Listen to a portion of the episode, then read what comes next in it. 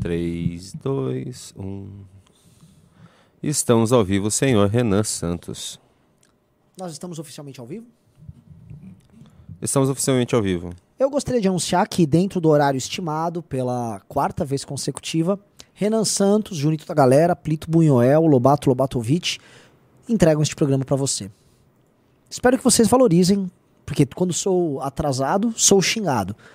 Quando estou no horário, quero ser amado. Olá, Junito da galera. Olá, galera da live da tarde, tudo bom? Você quer ser amado, Renan Santos? Não, nunca fui. Eu nunca tive problemas de carência afetiva. Tive muito amor dos meus pais, então acho que isso me tornou uma pessoa fria, sem coração. E você? Eu não sou frio e sem coração. Mas eu não quero ser amado também, não.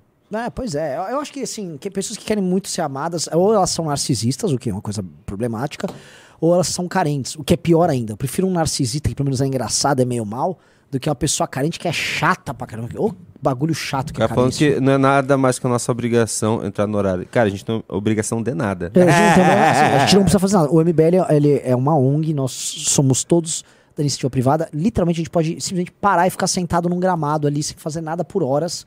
Nós não temos obrigação de nada, ok?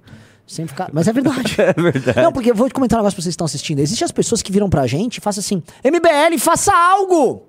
Vá pras ruas, organize. Vai tomar no seu. Né? Que ele pensa que você é pra me dar ordem? É que ele acha assim: ah, você é do MBL, você é obrigado a fazer essas coisas. É. Ninguém é obrigado a fazer nada, querido amigo. Ninguém precisa fazer nada. né? É a mania de terceirização do brasileiro. Ele acha que eu ganhei um mandato privado de fazer coisas. A gente né? entra no horário porque a gente respeita vocês, É. gosta de vocês. A gente quer o amor de vocês. A gente quer. O, o que, que me perguntaram aqui, senhor Renan Santos? Não, eu não vou entrar nesse assunto, mas eu, eu- me perguntaram aqui, o Kyoget me perguntou qual servidor de Silk Road eu jogo. Ah, vamos parar com esse papo eu de, vamos falo, papo de bobo. eu jogo no, no servidor do Legion Silk Road. Vamos lá, ok, vamos, lá, vamos falar de coisa séria. Meus queridos amigos, é, que história é essa, Junito da galera, de que o Lula vai taxar a Shen de novo? Isso é clickbait, né? É, não. Ah, Não, ele não vai taxar. É, é clickbait. Na verdade, não é uma taxação. Agora é um. Eu esqueci o nome, cara. tá, tudo bem, a gente fala É depois um sobre tax. isso, tá? É tax, não é taxação. É. Galera, meus queridos amigos, essa live de hoje, ela vem, vai continuar o drama iniciado ontem, tá? Qual é o drama que nós estamos falando? É o drama de um país ah, cuja liderança política tentou e foi pega com a boca na botija e que definiu, na verdade assim, a- e que materializou aquilo que a gente definia como bolsopetismo. Bolsopetismo, né, ao longo dos últimos quatro anos, foi uma definição criada pela direita independente como forma de demonstrar que existe dentro do bolsonarismo uma prática muito similar ao PT. A idolatria, o patrimonialismo, a tentativa de justificar o que é injustificável em nome do líder tal. E essas práticas se repetiam até em nomeações e tal, a ponto de petistas e bolsonaristas por vezes votarem juntos. Flávio Bolsonaro, por exemplo, atuava com os petistas para derrubar CPIs e coisas do gênero ali no Senado. Porém, nada define melhor o que a gente possa chamar de bolsopetismo, meus amigos estão assistindo, do que o que houve no dia 8. Porque o que houve no dia 8 foram golpistas bolsonaristas de verde e amarelo que estavam acampados na frente do Congresso, se juntando a malandros petistas e a alta cúpula do governo Lula para invadir os prédios públicos de todos nós. E aí, vejam o que eu estou falando. Vejam que qual é, a, qual é a parábola que nós podemos traçar, né? É, nós, né, nós somos aqueles prédios. Aqueles prédios públicos são os prédios da República, né? Do ponto de vista simbólico, eles são os símbolos máximos da expressão de poder da República Federativa do Brasil. Aqueles prédios são nossos. Quando eles são depredados, destruídos com a leniência do governo PT e por agentes, nem agentes, né, por militantes políticos bolsonaristas, o que a gente vê ali é como tanto petistas quanto bolsonaristas enxergam nós, os pagadores de impostos, em última instância o Brasil. Tá? O Brasil é um lugar para ser saqueado. O Brasil é um lugar para ser abusado. O Brasil é um lugar para se ter vantagem. O Brasil é um lugar para se enganar. O Brasil é um lugar para, como eles gostam de dizer, fazer o que precisa ser feito. Então, o prédio invadido são as nossas instituições. E os invasores e os simuladores de invasão são aqueles que querem jogar com o que é nosso para ganhos políticos pessoais. E aí, nesses momentos, eles chegam à simbiose, eles chegam à síntese perfeita, que é o que a gente chama de bolsopetismo. Por isso que eles ficam nessa situação dúbia agora, né? Em especial o governo petista, de no começo falar, ah, estou lutando pela democracia, vamos fazer uma CPI, depois não quero mais CPI nenhuma, e agora que está emparedado, ah, então vamos fazer CPI. Afinal de contas, da forma como tá, eles já não tem mais nada a perder. Quando você não tem mais nada a perder, você precisa atacar, tá? Então, o jogo que tava pintando agora, e foi muito engraçado, eu já gravei vídeo, soltei vídeo sobre isso, é o PT agora, né? De forma muito cínica, tentando ir pra ataque. Ah, vamos pro ataque! Manas, vamos pro ataque, manas! Uhul! É, vamos virar esse jogo, amiga! Janja! É isso que tá pintando. Vocês acham que vocês vão virar algum jogo? Vocês não vão virar jogo nenhum. Vocês estão em pânico. O Flávio Dino tá com medo de ser preso. E vamos falar a verdade não houvesse outra simbiose ainda pior que a simbiose entre o PT e cortes superiores, o Flávio Dino, ele estava muito lascado. Mas muito lascado. Não houvesse um PGR completamente alinhado a esse governo, o Flávio Dino já estaria muito lascado. E aí fica a pergunta para todo mundo que está assistindo, tá? O drama da consequência do pós-dia 8 é o drama de um país que começa a perceber que ele se tornou uma espécie de de, de, teatro, de jogo de cartas marcadas, de teatro. Não teatro das tesouras, claro que vocês que nos assistem não são imbecis e burros para cair em historinha feita por Bolsonaro Mongoloide, mas isso não importa, tá? Esse teatro que é a manutenção da impunidade para quem simulou um golpe, esse teatro, se ficar de pé, quem vai, quem vai pagar conta, que é o palhaço, uma hora vai se cansar, tá? E eu acho que esse cansaço dos brasileiros, no começo, ele está se dando na forma de um silêncio. Mas, igual aquele silêncio, sabe quando a onda baixa, você tem uma grande onda, aí o mar baixa e volta, tudo, para vir aquela onda gigante, para vir um vagalhão? É isso que está pintando, tá? As revoltas subterrâneas uma, num país que perdeu qualquer oportunidade de crescimento, que perdeu esperança, que tá cínico pra caramba, mas que tá com raiva, quando essa onda vier, meus amigos, ela vai derrubar tudo. E é por isso que esses caras querem te censurar nas redes sociais. Boa tarde a todos, esse foi meu editorial. E aí, Junito? Caramba, senhor Renan Santos, o senhor está poético. O que eu aconteceu? tô poético. Agora, que é uma parada muito louca, Junito? É, você sabe que eu improviso tudo isso, né? Aham. Você sabe que assim, eu literalmente tiro do nada. Sim. E eu acho que essa talvez é a minha grande capacidade. Eu sou um grande improvisador. É, sabe que todos os meus vídeos que eu faço, eu não tenho roteiro. Você já me gravou, né? Você sabe? Sim. Não tem roteiro nenhum. Eu conversei com o Kim, o Kim é mais ou menos assim. Mas que ele é da minha escola. Eu treinava o Kim nessas paradas. Meu bebezinho Então, japonês. então você tá, você tá assustado do quanto você é incrível. Às vezes eu me, eu, eu me perco, assim, no silêncio da noite. Brincadeira, não acho, não. Então- Só acho que, pô, a gente faz isso há tanto tempo, se eu não conseguisse fazer, eu seria um, um bobalhão, né? Muito bom seu editorial, então eu acho que dá pra gente começar nesse assunto, depois a gente vai pra taxação da, da Shein novamente. Porque ontem a Rede Globo entrou no- na defesa, né? Ah, a Globo entrou na Nossa, defesa. cara. Otávio Guedes. Não, não é só Otávio Guedes, não é só Otávio Guedes. Famo- Ah, nosso famoso foi otário tudo, Guedes. Foi tudo, foi tudo. Foi toda a estrutura da Globo entrou em defesa, desde ontem. Desde ontem da reunião com que, que combinou com a demissão do ministro. Desde Entendi. então, Junito, é, é muito ruim quando você tá falando e realmente você fica na câmera de close pra mim, porque eu fico igual um pateta olhando pra você. você quer que eu troque a câmera? Caraca, você tem que se filmar, né? Pô, a gente montou todo mundo. Assim, ó. A, a, a- Plito Bunhoel montou um fundo, uns armários é, enigmáticos em 3D de madeira, tudo, tudo chique, pro Plito Bunhoel, enfim, chorar aqui no banho com você aí. Inclusive, sa- sabe o que, que rolou hoje? Junito da galera simplesmente veio com uma blusa combinando com o com a- o amadeirado atrás. Ele tá com uma camiseta preta e uma blusa marrom. Ele tá ornando. E aí tá com, tá com medinho de aparecer, Não, eu acabei de colocar a câmera. Você tá vendo o retorno ali? Eu apareço, olha só, olha lá. Eu tô aqui. Aparece, aparece. E galera, vamos dando like, vai chegar logo a duas mil pessoas. Que se a gente chegar a duas mil pessoas bem rapidinho, esse programa vai bombar. Tô com medo de bombar muito. Não quero bombar tanto, Junito. Tenho medo, tenho medo. Sou, sou tímido e sou inseguro. Tenho medo das câmeras. Ah, prosseguindo aí. Então, assim, a Rede Globo entrou nessa parada e é bem previsível que a Globo tenha entrado, porque a Globo se tornou a grande fiadora midiática desse governo. Aliás, o governo tem três, assim, o, o tripé que mantém esse governo de pé é Felipe Neto, Reinaldo Azevedo e Rede Globo de televisão.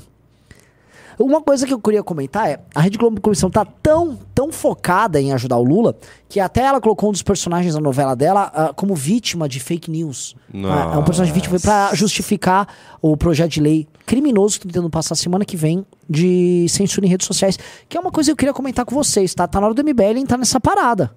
Forte. Muito. Acho que a gente tem que começar a puxar a hashtag, sei lá, Precisa de uma missão, né? Sim, sim. Não, assim, eu quero estruturar aqui o MBL pra gente ir pro pau, a gente tem que ir pra guerra nisso, tá? Vão censurar as redes sociais, a direita vai ficar completamente machucada. Nossa, a esquerda também vai sofrer. Sabe aqueles nossos colegas comunistas que fazem reacts aqui, que a gente reage de volta? Vão apanhar também, tá? Né, na, ver- na verdade, acabou, acabou a revolução. Acabou a revolução, porque a partir do momento que acabou o YouTube, acabou a. O, como que se fala? A, como que o YouTube te paga? Esqueci o- AdSense. O AdSense, acabou a AdSense e acabou a revolução dos comunistas, Sim, né? sim, é uma revolução baseada no financiamento de grandes corporações norte-americanas, como qualquer revolução. PCO vai ficar contra, os comunistas vão ficar contra Sim. e basicamente a gente. Sim. Nossa, sim. que coisa, né, cara? Mas é bizarro mesmo. E assim, é, é bizarro a gente ver que uma, uma emissora, mas mais do que isso, né? A Rede Globo, mais do que emissora, ela, ela era um colosso político no Brasil. Que tá decadente, precisa fazer uso desse tipo de subterfúgio para tentar sobreviver. Né? Vivemos um país assim que a Rede Globo faz o lobbyzinho dela. E não foi só Globo, né? Tô sabendo que Grupo Folha, Grupo Estado tiveram lá em Brasília para fazer lobby e pressionar os deputados para isso. A imprensa tradicional defendendo isso. Que coisa mais horrorosa. Que coisa mais. Eu acho muito engraçado que esses caras gostam de ficar arrotando democracia e ficam pegando livrinhos de outros países e não sei o que. Ai meu Deus, democracia sob risco. E aí vocês estão tentando fazer uma legislação, tá? Que retira a liberdade eh, democrática do teu cidadão, que nenhum desses países fizeram, né? Então, ou seja, vocês são bem brasileiros, vocês gostam de um puxadinho à brasileira, né?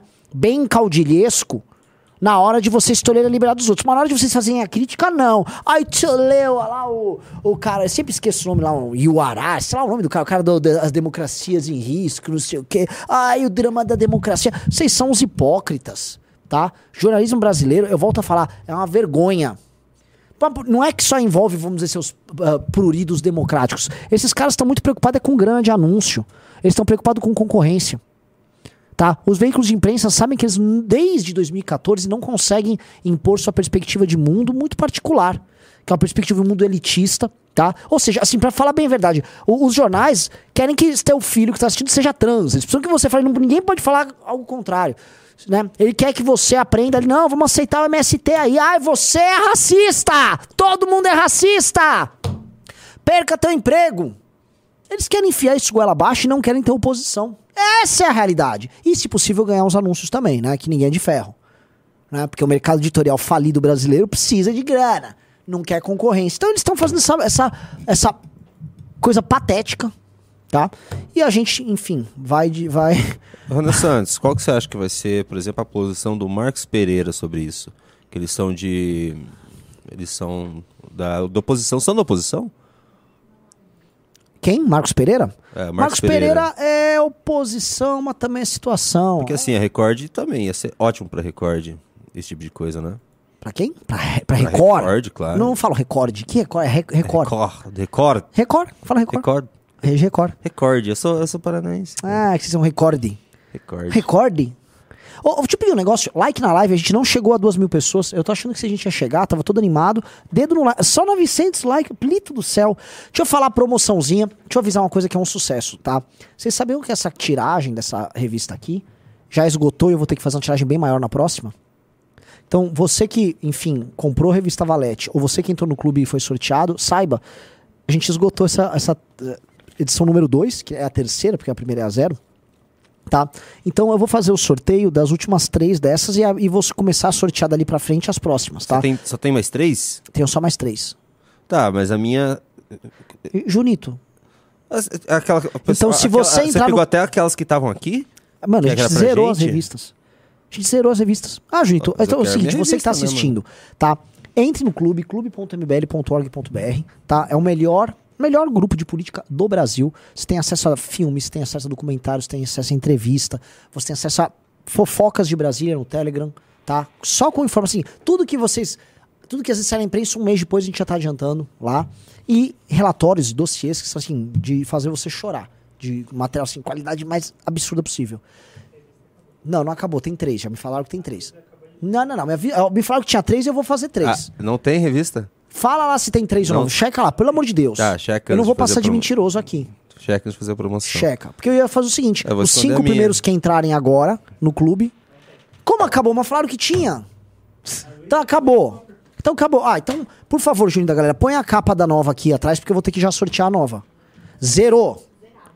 Zerou. Então, eu quero põe a capa da nova aí. Pega com o Senor, por favor. Ó, é o seguinte. Tá chegando pra mim a prova hoje à noite. Então, os cinco primeiros que entrarem já vão receber a nova. Que é a edição sobre a Índia. Que a gente aumentou, inclusive, a tirar. Maravilhosa, tá? Tá linda essa revista. E tá a mais completa de todas, com a estreia dos novos colunistas. Tá? Então é sobre a poderosa Índia, tá? Sobre o estabelecimento da Índia como potência. E não só isso, né? Pô, tem matéria sobre tudo, tá? Então a revista Valete quer concorrer já pra nova, já pra nova. Os cinco primeiros que concorrerem agora eu vou começar a sortear. E vou fazer, vou me dar a louca. Pra ter 50% de chance de ganhar, os dois primeiros que entrar já vou sortear pra eles. Entrou um e o dois, já tô sorteando. Junito da galera. A gente, Quero- tava, a gente tava comentando sobre a. Sobre Ô, a... muda o título aí que tá bem, tá bem flop essa live. Tá, tipo, tá. Você veio com uma, uma pauta fake aí. Não é velho. fake. É, você acha que é Muda o fake? título e tá ruim, muda a capa, Então, cara. é só fala sobre o assunto, não vou mudar o Outra coisa, ontem você não ficou mudando, eu fiquei Então pistola toma. também. Então toma. Ó, você acha que é mentira? Vamos lá, mostra aí. Eu não consigo ver, Deixa eu só- cara. Deixa eu só arrumar aqui, pra você. Peraí. Leia pra galera se você acha que é, que é mentira. Haddad agora fala que haverá digital tax para compras até 50 dólares. Ministro da Fazenda disse que empresas não vão repassar custo do imposto para consumidores, mas não, não há como garantir que... Ai, Toma, cara. você achou que tava fazendo Ai, cara, o clickbait? que, que seria o digital tax dele? Cara, esse país é ridículo demais, cara. Então o que, que acontece? O Haddad falou, voltei atrás. Só que agora ele vai ter que meter uma porta de uma nova forma de taxação. Que eu não entendi ainda qual é, Junito. É, mas ele tá só avisando assim: não, vai rolar a taxação, fiquem tranquilos que a empresa lá não vai colocar no custo dela, tá? Você não vai pagar mais. É a mesma taxação, Renan. É a mesma coisa. É a mesma coisa. É a mesma coisa, Ah, eles só então- estão mudando o nome. Então, assim, eles meteram o golpe na Ó, galera. É, é assim, eles anunciaram a taxação. Vamos, vamos fazer de novo, vamos fazer de novo. A timeline, eles anunciaram a taxação. Ah, Tá, eles anunciaram a, taxa- a taxação, deu ruim. O que, Ah. que aconteceu depois? Eles Retiraram. voltaram atrás. Ok. Daí o que, que aconteceu depois? Ah, teve reunião com a da Magazine Luiza, esqueci o nome dela. com a Trajano. Teve reunião com a Trajano. Agora eles apresentaram isso. Que legal. Que legal, que legal. Interessante, muito, muito inteligente, tá? Ou seja, vocês foram duplamente enganados por esse vagabundo da Haddad. Agora, cadê o MBL fazendo meme sobre isso? V- vamos denunciar. acabou de sair isso. Acabou de sair. A gente tá dando em primeira mão isso aqui. Acabou de sair isso. É, por isso que você tá falando que é. Meu Deus do clickbait. céu, eu achei, não é. Eu não acredito que os caras. Assim, que governo horrível, velho. Sim! que governo horrível. Que gente burra, que gente descobre, que gente pilantra. Não, eles tiveram que voltar atrás porque isso ficou muito ruim, pegou muito mal pra eles, teve muito desgaste. E eles vão fazer de novo. Não, assim, é, é- De é novo. tipo, Dane-se. Não, e eu gostei da parte assim, ó. Não, as empresas não vão aumentar o preço, mas eu não tenho como garantir. é tipo, Não. ah, eu acho que não vai, mas também se rolar, rolou. Ah, que, que- que papo de 171, gente, isso é papo de 171. Olha o que, que ele falou. Para evitar problema, nós vamos seguir o exemplo dos países desenvolvidos, que é o que eles chamam no exterior de digital tax, o imposto digital. Ou seja, quando o consumidor comprar, ele está desonerado de qualquer recolhimento de tributo. O tributo será feito pela empresa, sem repassar para o consumidor nenhum custo adicional. Mas não tem como garantir. Mas não tem Que como. vagabundo! vagabundo! É incrível, cara. é Papo incrível. de vagabundo, papo de 171, papo de malandro de boteco, velho. Que papo de vagabundo. Aí já já vai ver aqueles liberal, né? Que tem os liberais que defendem ele lá do INSPER, né? Ai, não, Não. porque veja só, a Haddad está não sei o quê, blá, blá, blá, blá. Ô, Felipe Neto, explica agora. Agora o Felipe Neto tá com o dedo enfiado dentro da foca dele, né? E pistolaço. Não, porque é os games, os games. Explica isso de novo, Felipe. O que, que aconteceu, meu amigo? Tá dodói? O que está acontecendo, amigo? Eu fico imagi- um papo Cara, de pilantra. Que, que- papo de mal... que papo de malandro, velho. O que, o que que o Otávio Guedes vai falar agora? Que ele falou que a- foi vitória da Janja o recuo. A Janja perdeu? Escuta, a, a Janja trouxe agora um conceito é, sensacional que chama Digital Tax.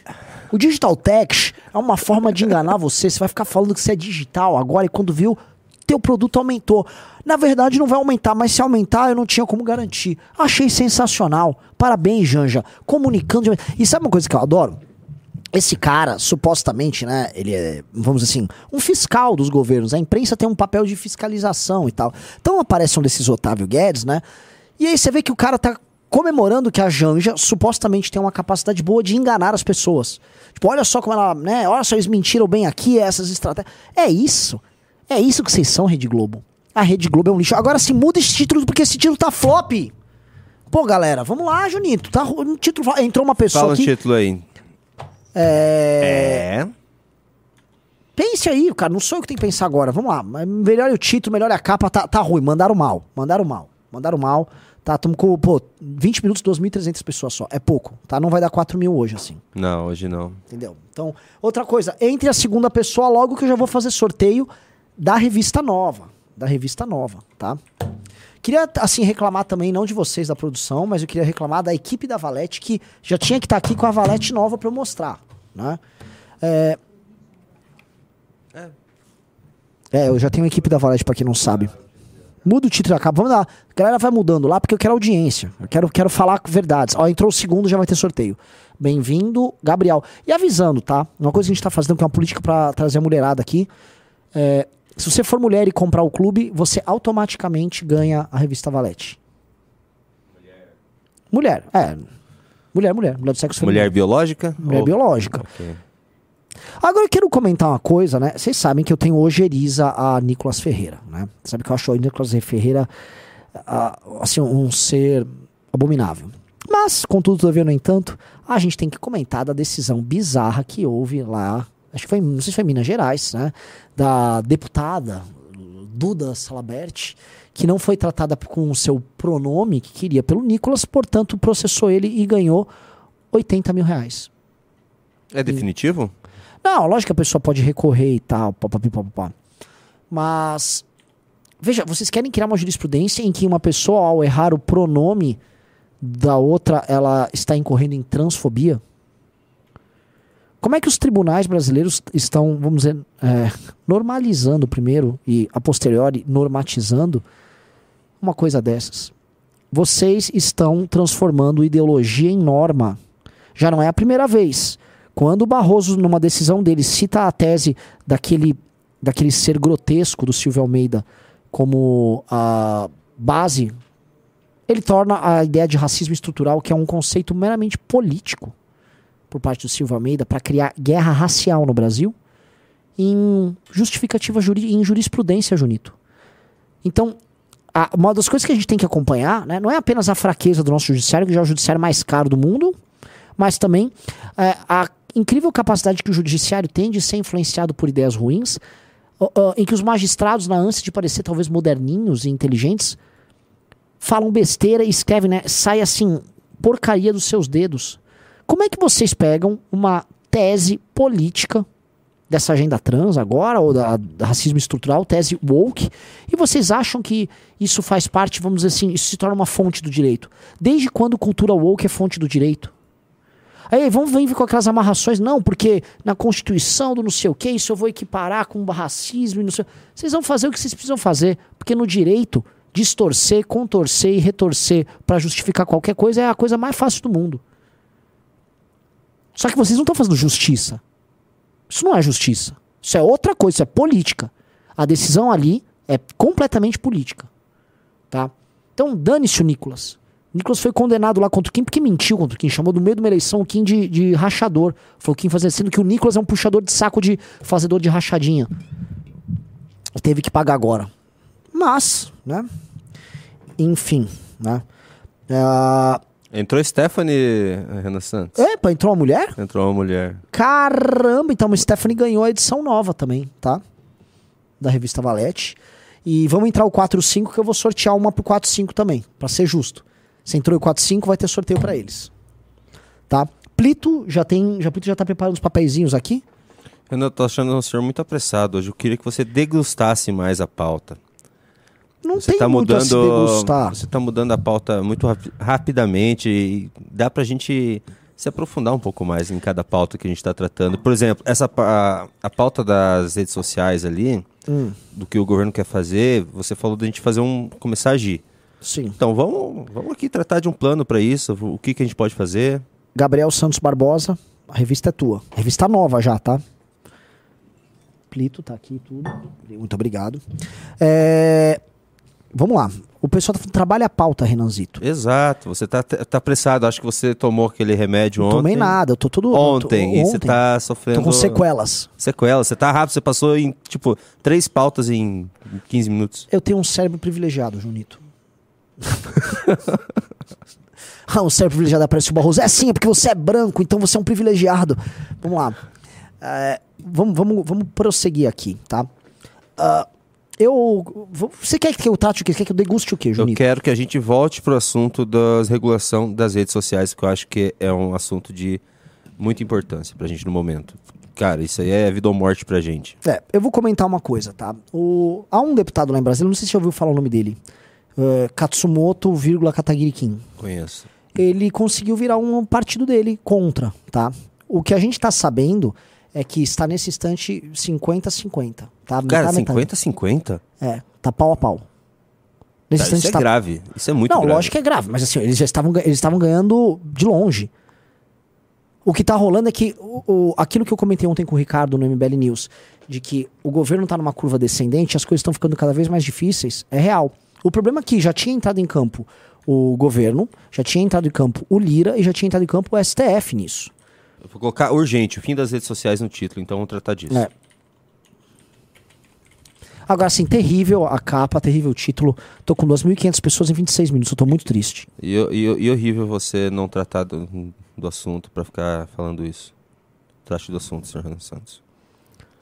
Ó, o João Vitor Bodnar de Brito disse: Fiz o meu upgrade mês passado e recebi a primeira edição, da, a edição 1 da revista, mas a edição 2 não veio. Eu ainda não fui cobrado. Ah, cara, provavelmente já foi enviada pra você, às vezes não chegou, tá? É, mas entra em contato em é, clube.mbl.org.br e eles tratam disso com você, tá? Ah, prosseguindo, Junito da galera. Então, é- esse assunto aí, tá? Ele vai provavelmente para votação no dia 26 e ah, tá todo mundo se movimentando agora, tá? O governo queria fazer isso meio no atropelo, mas isso que tá acontecendo da CPI do dia 8, né, e toda essa confusão tá mostrando um pouco que o rei tá nu. E eu volto a falar, um governo que não tem condição de garantir a segurança institucional dos prédios públicos e que faz uso de perfídia, de malandragem para permitir que eles sejam invadidos só para te controlar com projetos como esse, não tem condição moral de conduzir um projeto que fala em liberdade de expressão em redes sociais, principalmente se tratando da voz dissidente dos seus adversários, tá? Este projeto, só para vocês entenderem, ele já foi pautado nos Estados Unidos de forma similar e ele foi amplamente rejeitado nos Estados Unidos. O Brasil seria o primeiro país em que uma excrescência dessas passaria. Primeiro país. Ó, entrou mais um clube, tá? A galera tá entrando. Eduardo, ó, entrou 4 e o 5. Entrou 4. Quando entrar o 5, já vou sortear outro pros dois. E ainda vai entrar, mano, a nova vinheta?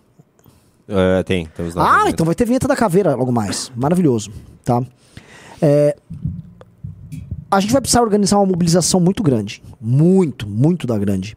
É, eu tava talvez pensando em mandar uma galera nossa pra Brasília, coordenadores do MBL do Brasil inteiro ir pra lá, a tuitaços, pressão sobre parlamentares e ficar ao vivo, igual a gente fez pressionando os deputados pra virar. A gente precisa virar esse jogo. Mas tem. Quando que vai ser essa votação? Quando que vamos Dia começar? 26. Agora já? É, os caras Nossa, a gente tá muito atrasado, cara. Muito, muito atrasado. Muito atrasado. Precisa começar a organizar isso, senhor Renan Santos. Isso é muito importante. Ah. O... Outra coisa, né? Ah, ah, por favor, vinha, Seis. seis, já, já vamos pro cinco, ó. Ó, entrou a Alexandra. Alexandra? Que nome legal. Ó, o pessoal tá. Ó, o pessoal tá zoando aí. O pessoal falou que você falou que vai dar pra cada mulher que entrar. Eu vou, vou colocar Junita ali pra eu concorrer. a Não sei, o nome completo dele. Vamos ver o cartão da. da, da vamos ver que é a Alexandra João Barbacena, tá ligado? Vamos lá? E nós não vamos colocar uma meta, nós vamos deixar uma meta aberta. Quando a gente atingir a meta, nós dobramos a meta. Quando a gente atingir a meta, nós dobramos a meta. Esse vídeo é especial. Ah! Tá de bobeira! Magnífico! Finalmente, delegado Caveira estreando, estrelando aqui. Com certeza o Caveira já deve estar sabendo que ele faz parte do MBL News, né? Cara, será? Alguém avisou. Cara, se, ele, se ele achar brabo e vir, e, e, e vir matar brigar, a gente. e quiser brigar com a gente. Não, se ele quiser brigar em redes sociais, vai ser meio tosco da parte dele, né? Porque a gente vai falar, pô, Caveira, a gente só tá falando que você é brabo. Você tá uma é brabo. caveira. Brabíssimo. Brabíssimo. A gente tá basicamente homenageando ele. Ele não. Agora, ele pode vir querer atirar na gente, talvez. porque a única coisa que ele faz nos vídeos dele é. Agora, eu não sei. Pô, talvez ele atire no Kim, mas antes o Kim do que eu. Deixa ele matar o Kim lá. Que horror, cara. Que É. horror. Então, Kim, se prepare aí pra tomar uns tiros, talvez, né? É, mas ele não vai ficar bravo. Inclusive, vamos fazer o seguinte: se a gente chegar a 10 pessoas entrando no clube, 15 pessoas entrando no clube hoje à tarde, é, eu vou pedir pra todo mundo ir lá no perfil do delegado Gavarra. Vim pelo MBL News e te amo. Parabéns pela sua caveira. Não, não. Vamos, vamos, vamos pensar melhor. Vim pelo, MBL News. vim pelo MBL News e. E sua caveira é brabíssima. Só caveira brabíssima. Parabéns pela caveira, Parabéns gostei da sua pela caveira. caveira, a gente é, parabenizar o cara no post. Pô, caveira muito braba. Vocês vão elogiar o fato dele ter uma caveira braba. A caveira, caveira dele é, tipo, é braba. Pô, eu só tô elogiando, pô, puta baita de uma caveira. Não é pra xingar, nada, é só xingar. Nossa, eu esqueci. Cara, desculpa, galera. Eu esqueci a buzina. No, tinha buzina. É, tá, vou colocar. Vou colocar. Amanhã vai. Amanhã não, né? Segunda-feira vai Não, ter a não. buzina. Falha assim, terrível. Falha, falha. O Gang mandou, faltou a corneta. Eu gostei que não é nem a buzina, é uma corneta. As duas vão ganhar. A- A Alexandra e a outra. Agora, sim, pede só pra checar se a Alexandra realmente não é um cara que. É um Alexandre que. Ah, eu digitei errado. Que é bem Brasil, né? Infelizmente tá no Brasil e essas coisas que podem acontecer. Não estou duvidando de você, Alexandra. É, Eduardo Henrique Nicásio, você acabou de ganhar uma revista Valete, da edição nova, tá? Direto das Índias. Vamos lá. É, vamos so- sobre isso no fim das redes sociais.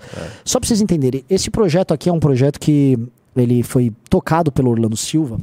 E ele, ah, enfim, era um projeto em que o sistema político buscava controlar o que eles chamam de avanço da direita através das fake news. Ah, as fake news estão mudando o resultado das eleições, as pessoas estão sendo manipuladas por fake news. E verdade seja dita, vamos lá. Há um diagnóstico de que as fake news tomam conta das redes sociais e que pessoas tomam decisões insensatas baseadas em notícias falsas. Isso é verdade ou mentira, Junito? Isso é verdade? Isso é verdade. Isso é verdade. A, a, a resposta para isso, porém, não é um controle impossível de ser feito pelas empresas de rede social, porque eles estão exigindo que as empresas façam uma curadoria. E por que, que eles querem que as empresas façam a curadoria? Porque é impossível fazer a curadoria. Logo, sendo impossível, as empresas vão inviabilizar a existência do conteúdo em si. Então, em vez da empresa ir lá e ter que retirar o conteúdo do ar, o que ela vai fazer é, eu vou simplesmente começar a bloquear o conteúdo, ou sob qualquer suspeita que houver, eu vou lá e retiro. Plau, plau, retiro, retiro. E vai tirando do ar. Diante da suspeita da fake news. Óbvio que isso vai ter consequências. Eu vou falar uma das consequências. Porque onde você começa a inviabilizar determinadas redes sociais, as pessoas vão começar a usar, por exemplo, redes sociais que não estão sediadas no Brasil, que, portanto, não estão, vamos dizer, é, submetidas à legislação brasileira. Como o Rumble. O Rumble é um que recebeu notificações do Alexandre de Moraes e pegou e fez assim: ó, eu não tô aqui, você vai fazer o quê? Você vai me multar nos Estados Unidos? Você não tem jurisdição.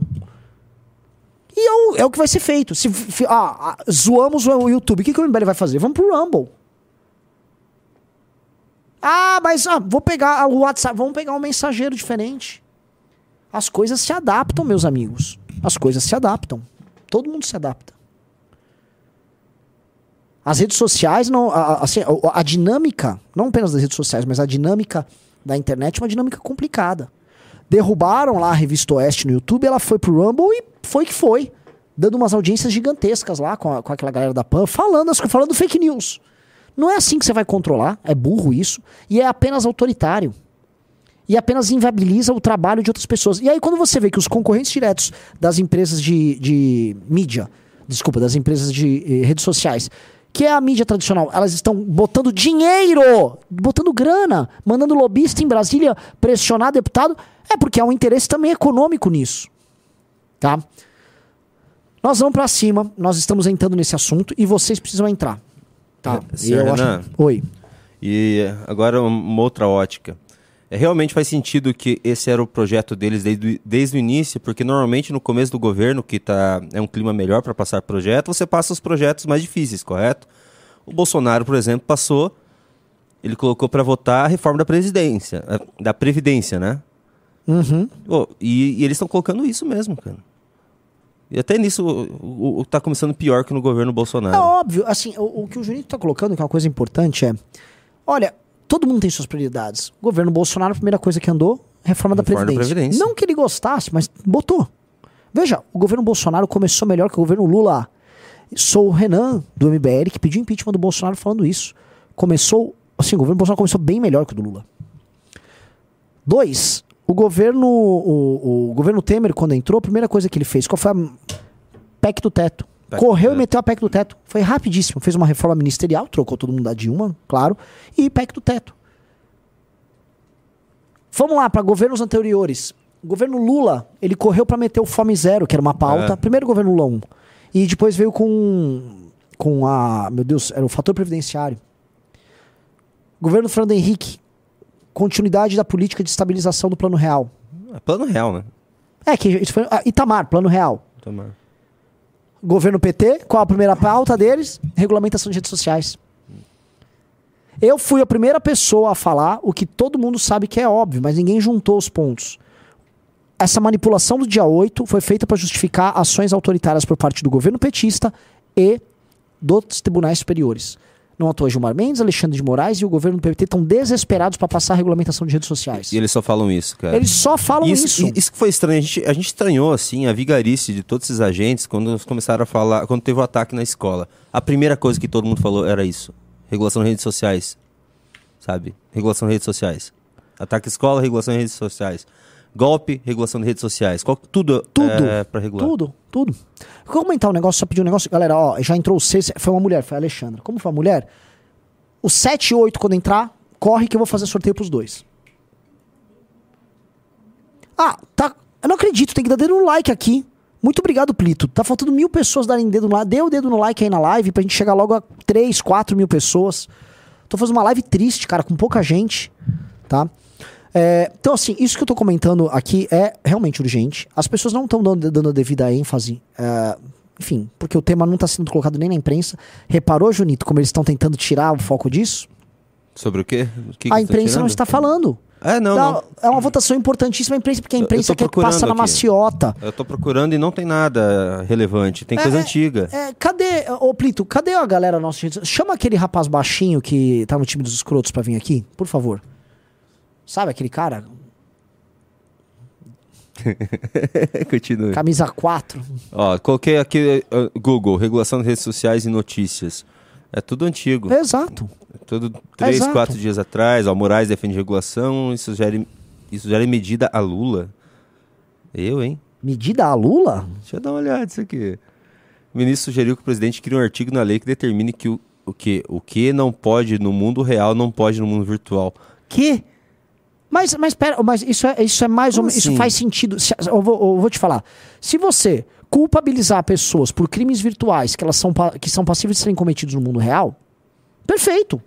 Júnior, Hum, ah, entendi, entendi. legal. Ah, tá certo. O que, o que tem no projeto não é isso. O que tem no projeto é de forma simples. As redes sociais são obrigadas a fazer a curadoria do conteúdo. Você torna as redes sociais responsáveis pelo conteúdo que é postado lá. Portanto, elas têm um estímulo a apagar conteúdos controversos, não estou falando de conteúdo falso, conteúdo controverso, simplesmente para evitar o trabalho de ter que ter advogados e processos tocando isso. É o óbvio. Ah. Essa é a, a, a, a manha, essa é a chave para ter a censura. É isso que a imprensa sacana, a imprensa canalha, imprensa que não é amigo das pessoas, imprensa que não tá aqui para informar, imprensa que tá aqui para ganhar dinheiro, para mamar. Tá? Imprensa que não tá falando para vocês o que tá acontecendo. É isso que a imprensa quer. E eu acho muito engraçado, imprensa que ficou quatro anos falando em democracia. Ah, democracia!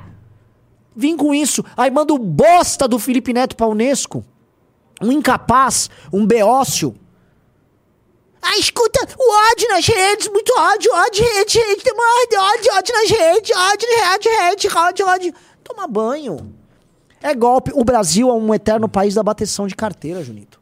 Você tá sempre, assim, golpes dos mais simples pra bater tua carteira. Nossa, eu odeio o PT, cara. Eu odeio o PT. O PT é asqueroso. cara. Não, olha, eles lançaram agora um, uma campanha Tamo Junto pela Paz nas Escolas. Eu odeio o PT, irmão. Mas isso, cara, essas coisas assim de amor, Não, não tamo dá, juntos pela cara, paz, não dá. isso é igual o humaniza redes. Lembra? É, sim. Que o Danilo Gentili destruiu. Sim. Sim. É igual humaniza- essas coisas, tipo, ah, amor, do não sei o que, ninguém liga pra isso aí. Honestamente, essas campanhas que eles estão fazendo, ninguém vai dar uma- pelota pra isso aí. Ninguém dá bola. Essas campanhas não servem pra nada, tá? E, e- outra coisa, né? Ficou, parecia que no. Principalmente na campanha que eles usaram, assim, o PT usou muita fake news da campanha. Eu achei que eles iam us- uns- instrumentalizar isso pro governo. Nem isso eles estão conseguindo.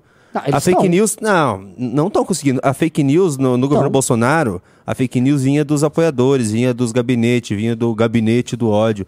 Aqui as fake news estão vindo do Lula e do, do Haddad. Sim. Daí tá. Tá, cara, assim, tá, tá ridículo. É, não, o que cara. acontece? tá eles certo. mandam a fake news com, assim, com os agentes institucionais deles, aí eles têm que chamar o Felipe Neto pra É, traduzir a não, fake news. O, o Bolsonaro, a fake news do Bolsonaro era muito melhor. Opa, tô- chegou aqui o, o meu camisa 4. Deixa eu falar um negócio. Você precisa fazer meme de urgente. Dia 26 vamos votar o fim das redes sociais no Brasil. A gente tem que já começar, mano, bombar isso aí. Começa a jogar urgente, compartilhe isso, tá? E depois disso, a partir de segunda-feira, vamos subir hashtag, vamos começar a fazer campanha de cobrar deputado, vamos pressionar um a um. Olha como as fake news dos bolsonaristas eram. No governo Bolsonaro era mais, era mais bem feita. Vinha de baixo, é, os blogs dos bolsonaristas começavam a transformar aquilo em verdade, daí o Bolsonaro comentava. Aqui tá ao contrário. Aqui vem de cima, eles tentam fazer os influenciadores Sim. validarem isso. o- tá o- horrível. É, é o sistema contrário, né? É. Porque você começava com, com o vlog do Lisboa anunciando que as vacinas da China eram basicamente robôs para se transformar em, em, sei lá, para te dar uma doença do coração. E aí o Bolsonaro, ah, olha só, tô- todo mundo falando aí que você vai tomar vacina chinesa, você vai morrer, né? Cuidado. Você fazia o de baixo pra cima, agora é o de cima pra É baixo. de cima pra baixo.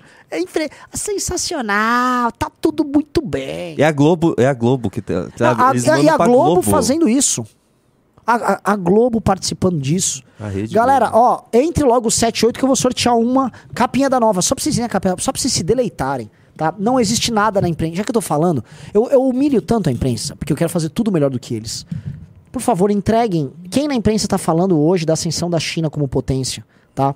Quem hoje na imprensa. Uma das matérias que a gente tá tendo aqui, que é sensacional, é o- o a questão dos oligarcas. Quem são os oligarcas que, inspirados no modelo russo, vão ganhar dinheiro e roubar você durante o governo Lula?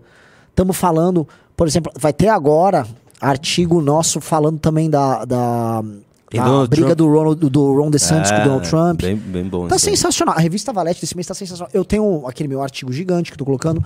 Eu tô fazendo uma matéria gigantesca comentando sobre a história da Índia, a pré-história da Índia, na verdade, né? Oi, grande essas, essas matérias, hein? Não, Eu- lindas. Nossa, Assim, é- enorme. é- eu tô falando é- isso que é ruim pra mim, né? Sim. É Não, e essa, que é, e essa que é matérias. matéria de capa, em especial, eu vou pedir pra você trabalhar a arte dela. Que é a matéria do Ricardo, do Russo e minha. Que eu quero uma coisa esotérica doidaça. Quero que você, quer mano, Esotérico, doidaço. doidaça. Essa matéria é esotérico doidaça. Tem certeza que você não tá com nenhuma sequela do remédio que você tomou ontem? Nenhuma. Você tá muito estranho hoje. Eu tô normal. Eu também falo, sempre falei rápido. Chat, o Renan tá estranho ou não tá? Um, estranho. Dois, ele tá normal. Ele tá agitado, ele, ele, ele, ele tá sendo muito rápido pra fazer as análises. Vamos ver. Um, se ele tá estranho. Dois, se ele tá normal. Ó, você tá muito estranho hoje, senhor Renan Santos. Você tem que parar de tomar, você tem que... Eu não tô, eu tô normal, cara. Eu tô absolutamente Acho que não normal. fez bem pra você aquele remédio. Talvez, eu fui dormir com dor de cabeça. Ah, aí, ó. E ontem você tava assim, produziu muito. Ontem você chegou voando nas análises e tudo, mas hoje você já tá. Você acha que eu piorei hoje? Aham. Você tá de mau humor. Eu não tô, não, eu tô de bom humor hoje. Aí, aí que tá. Você tá de bom humor, parece que tá de mau humor. Olha como não então, tá eu tô de bom funcionando. humor, tô, tô na maior vibe legal. não, Junito, eu, não, eu tô de mau humor porque, eu, pô, ontem a gente meteu quatro e pouco, eu tô com três hoje, entendeu? Eu fico meio chateado. Ah, tranquilo. Hoje é pré... Cara, é fe- é pré-feriado. O pessoal tá indo Não, viajar. cara, eu, eu- meu, meu, assim, A última vez que teve, foi que? Foi duas semanas atrás, teve um pré-feriado, a gente fez live com menos de duas mil pessoas. vamos dia. fazer só um teste com a galera? Teste assim, co- corta pra mim. Corta pra mim, Junito. Vou pedir uma coisa pra vocês. Façam o seguinte exercício. Vocês estão aqui, os mais engajados. Peguem a live, o link da live agora. Tá aqui um botãozinho compartilhar. Compartilhe nos grupos de família agora. Só pra gente fazer o teste se a audiência começa a subir. Se existe isso. Compartilha lá. Se a gente fizer umas 200, 300 pessoas compartilharem nos grupos de família agora, só pá, pá, pá, pá, em 3, 4 grupos e no Twitter, talvez a gente dê uma subida e eu fique feliz. Vamos fazer esse teste. Teste aqui informal. Se deu, deu. Se não deu, eu chorei. Então Vamos- re- vamos repassar aqui qual que, vai- qual que serão as ações que a gente vai tomar, senhor Renan Santos. Vamos então, lá. Ações lá. a gente vai tomar. Ah, eu quero saber, eu vou ver se a gente vai poder fazer alguma ação em loco, em Brasília, tá? Com militância do MBL. Tem que ter tuitaço, e eu tô achando que a gente tem que ficar pelo menos uns três dias, quase que 24 horas ao vivo aqui, fazendo pressão em cima de deputados. quando tiver a votação, né? Quando, não, um Antes? dia, um dia do, um- tem que ser antes também, né? Então tem que É. começar a pressionar as bancadas, os líderes. Vai ter que virar aquele inferno. Tipo, ó, vai no perfil do fulano e prrr, vai no perfil. Só que tem que ser bastante tempo, sabe por quê? Ah, No Senado, a gente tinha uma lista mais ou menos de uns 20 pra trabalhar. Vai ser na Câmara, menino. Só que assim, cara, isso. Os bolsonaristas também têm que entrar nessa, Eles vão cara. entrar. Eles precisam entrar nessa. Eles vão Eles entrar- vão, entrar? Eles precisam entrar, Preci- porque isso é morte pra eles também. Sim. Não, na verdade, assim, é morte principalmente pra eles. É. Principalmente pra eles. Porque eles fizeram um uso abusivo das redes sociais. Eles fizeram um. Eles passaram do ponto. Essa história, infelizmente, só tá acontecendo porque os bolsonaristas passaram do ponto. Eles cruzaram muito as linhas. Porque a ambição. A ambição desmedida, a falta de ética e a liberdade não costumam dar certo. Quando você é muito ambicioso, quando você é irresponsável e quando você tem uma liberdade, você extrapola o uso dessa liberdade e você com certeza acaba gerando danos pros outros. Por exemplo, uma pessoa. é, ah, tô com um carro novo aqui, bebi tal, vou dirigir, ah, vou passar do limite da velocidade. Dane-se, pai, você pega lá, bate o carro e mata uma família. Você fez uso de uma liberdade de forma abusiva. Aí vai aparecer um agente do Estado falando: ah, vamos botar aqui câmera, vamos botar radar, vamos botar multa no carro. E ele começa a limitar a liberdade. O uso irresponsável da liberdade gera danos para todo mundo, inclusive com a diminuição da liberdade. Então, o uso irresponsável que bolsonaristas ambiciosos fizeram nos últimos 5, 6 anos tá trazendo consequência para todo mundo, cara. Eles não vão fazer reflexão, eles não fazem autocrítica, eles não fazem nada. Mas não vou ficar aqui discutindo com eles. Agora eu preciso deles. Eles precisam entrar em campo com responsabilidade, pressionando deputados e pressionando líderes partidários. Não, porque assim, na última vez também a eleição do Senado era importantíssima. Só o Gaia entrou, cara. Só o Gustavo Gaia entrou. O resto, ninguém entrou. E aí? Só, Um a, cara- gente, só, só a gente, assim, vai ser, vai ser difícil. Um cara já bastante. mandou assim, o cara não entendeu o que eu falei assim: não é não, beber alcoolizado é crime doloso. É óbvio que é crime doloso, mas você fala assim: ah, aumentou as estatísticas de acidente nessa estrada, vamos diminuir a velocidade na estrada. É isso que eu tô falando. Não tô falando que é. É óbvio que, tem, que, é, que é crime, caramba. Vamos lá. O Gustavo Gayer tinha trabalhado bem. Sim. Tá? Eu acho assim. é, é, André Fernandes, por favor, não precisa se preocupar com o assunto.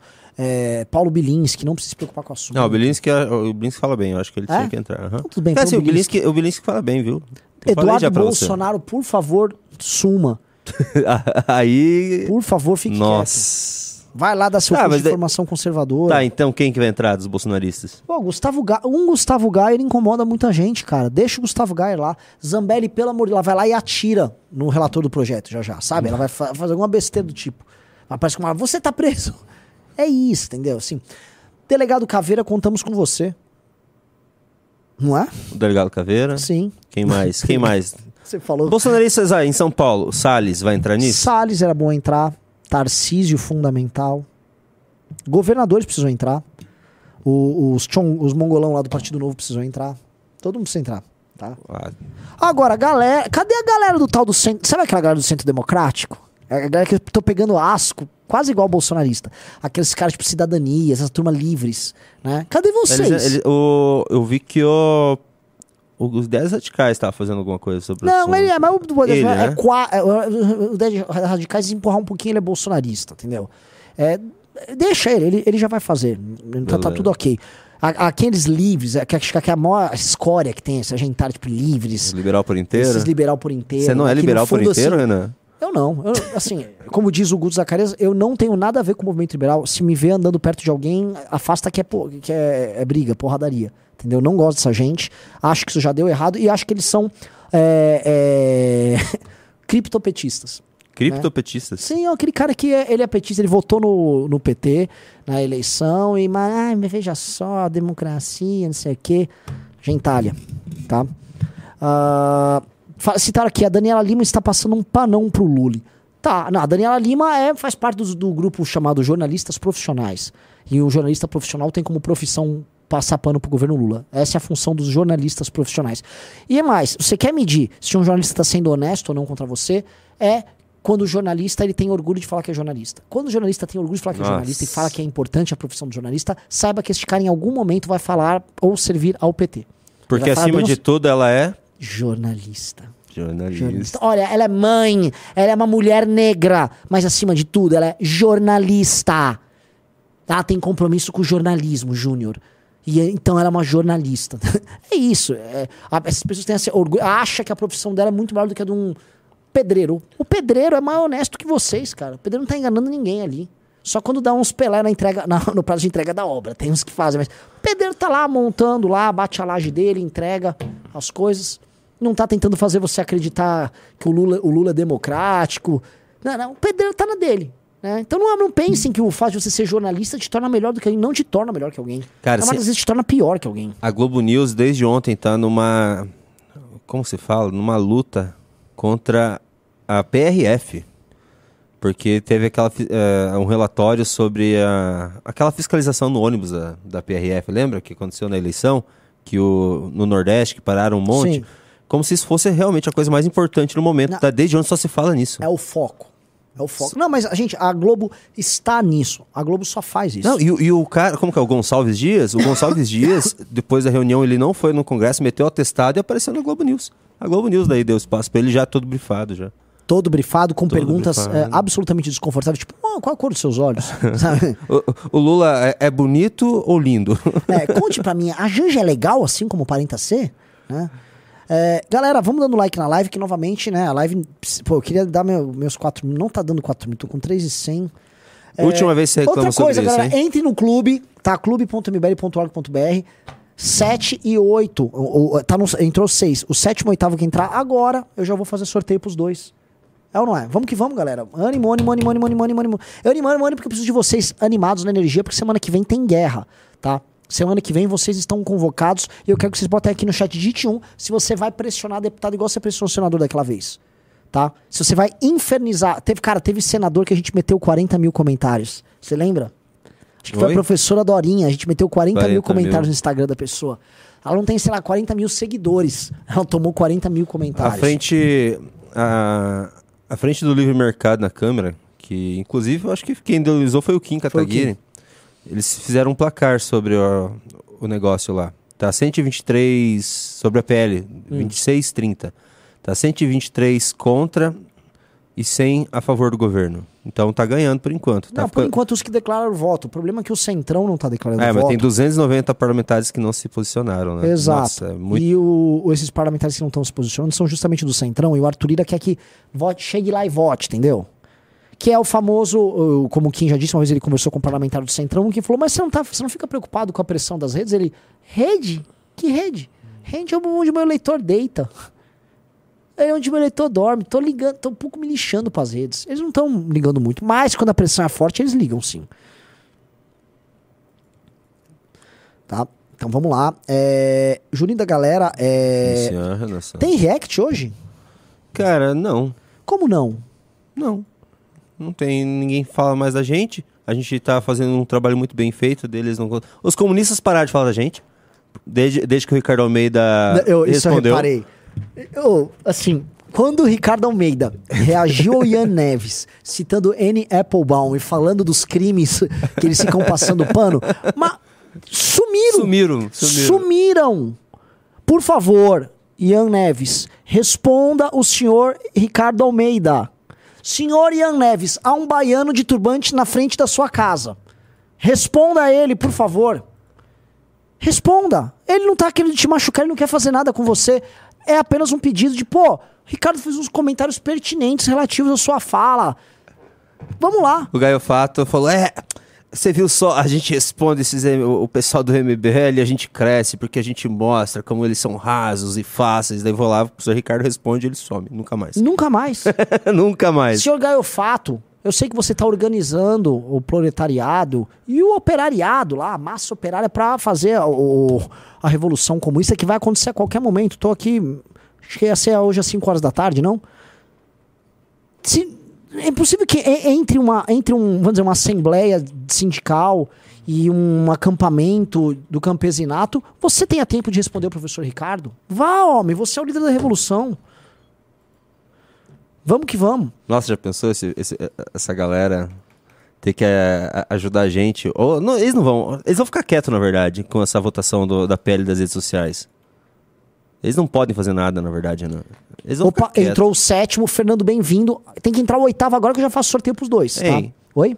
A gente falou que, ah, que eles vão ficar contra. Eu acho que eles vão ficar, eles vão ficar quietos, vão ficar na deles. Eu não sei, eu não sei. Várias vezes eles criticaram o governo. Assim, eles são, no fundo, olha só que droga a situação deles. O, o- a pessoa que acompanha eles até gosta do comunismo deles, mas vota no Lula na eleição. Então eles não podem ficar falando muito mal do governo Lula. Ah, mas não mexeu na monetização deles, né? Mas não. Exato. Exato. Outro cara que mandou batendo neles foi o Cauê Moura no lance do. bateu no, bateu no governo, no caso da Shen. Bateu? Então, bateu, bateu feio, bateu feio. Foi, disse, chamou a Haddad de um ramelão. E Ah, disse que é? mais coisas assim vão acontecer. Cauê Moura. Ih, não caiu o Pix. Ah, se bem que ele. Ele tanto faz, né? É, rapaz, é, rapaz. Então, assim, o MBL vai entrar em campo e o MBL vai lutar com todas as armas que ele tem à disposição pra poder barrar isso aí, tá? Então ajudem o MBL, sejam parte dessa vanguarda aqui, tá? Você quer ver o que, que o Reinaldo Azevedo falou sobre o conservadorismo na, na entrevista Vamos dele ver, com o vamos Vila? ver. Eu, eu tenho muita Ah, curiosidade. Vamos É? lá, vamos reagir ao Reinaldo, Reinaldo Azevedo. Vamos ver o Reinaldo Azevedo falando sobre o conservadorismo brasileiro. Peraí. Vamos lá.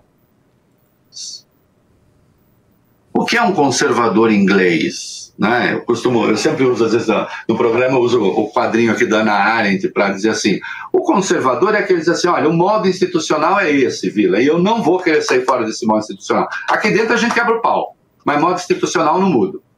Eu gosto do modo institucional como está aí e acho que tem que evoluir aí dentro. Né? Chesterton, católico, eh, católico é, é, inglês. A gente pinta sempre o poste para que o poste esteja sempre funcional, mas o poste será o mesmo, sempre. O que é um progressista, um esquerdista nesse parâmetro? É aquele que acha que as próprias instituições precisam ser mudadas. O problema é que aqui no Brasil, a gente tem uma direita, conservadores, que nem pensam propriamente na questão institucional, porque, se preciso, rompe com uma facilidade gigantesca. É verdade. E não tem essa sensibilidade social. Uma pausa. Veja O- só. Eu acho impressionante Vamos como lá.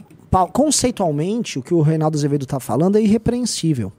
A leitura dele do que é o conservadorismo. E ele sempre o fará de forma irrepreensível porque o Reinaldo leu os autores que ele cita. Eu conheço o Reinaldo. O problema que a gente está falando é o seguinte: a moldura, né, o quadro institucional aqui do Brasil é um quadro saudável. O arranjo institucional, o arranjo de poderes políticos que comandam esse quadro institucional, ele é um arranjo, um, legítimo, dois, ele melhora a vida das pessoas? Reinaldo, não dá para falar que isso está acontecendo. E mais, você também não pode separar esse arranjo institucional dentro de um país que é pa- profundamente patrimonialista das pessoas que garantem este arranjo. O que eu quero dizer é que empresários, líderes partidários, líderes faccionais, figuras incrustadas na máquina do Estado, que definem para que lado vai e como você altera este, essa moldura institucional, esses caras fazem parte da moldura em si. Por isso nós somos patrimonialistas, porque há uma confusão entre público e privado, inclusive na Constituição de 88. Pode não estar, vamos dizer, plasmado ali na Constituição, mas os órgãos, né, as instituições, Suprema, Suprema Corte, tribunais superiores, partidos políticos, são entidades paraestatais praticamente, porque você não pode abrir um partido fácil como nos Estados Unidos. Tudo isso é extremamente problemático. Então, assim, é, é óbvio que o nosso arranjo institucional não está funcionando. Ninguém está falando que você precisa dar um golpe de Estado. Quer dizer, tem gente falando, os bolsonaristas estão. A extrema-direita que ele está citando é isso. Só que fazer a defesa do quadro, para mim, é problemático quando você quer manter o quadro e as pessoas que estão pintadas no quadro institucional.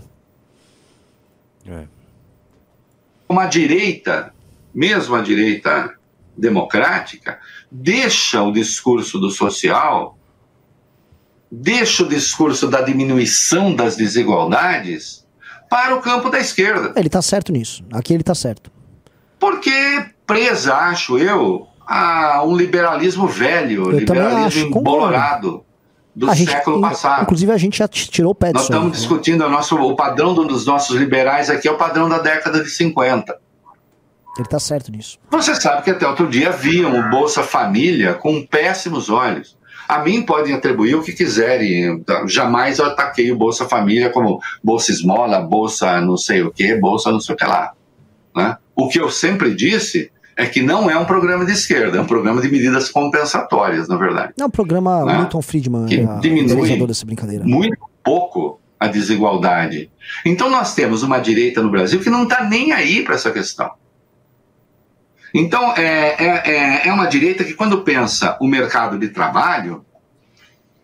Então vamos lá. Será que eu acho que nós devemos voltar à CLT no seu molde antigo para tentar enquadrar todo mundo na CLT antiga, dada a revolução que houve nos métodos, nos modos de trabalho, no modo de produção? Não.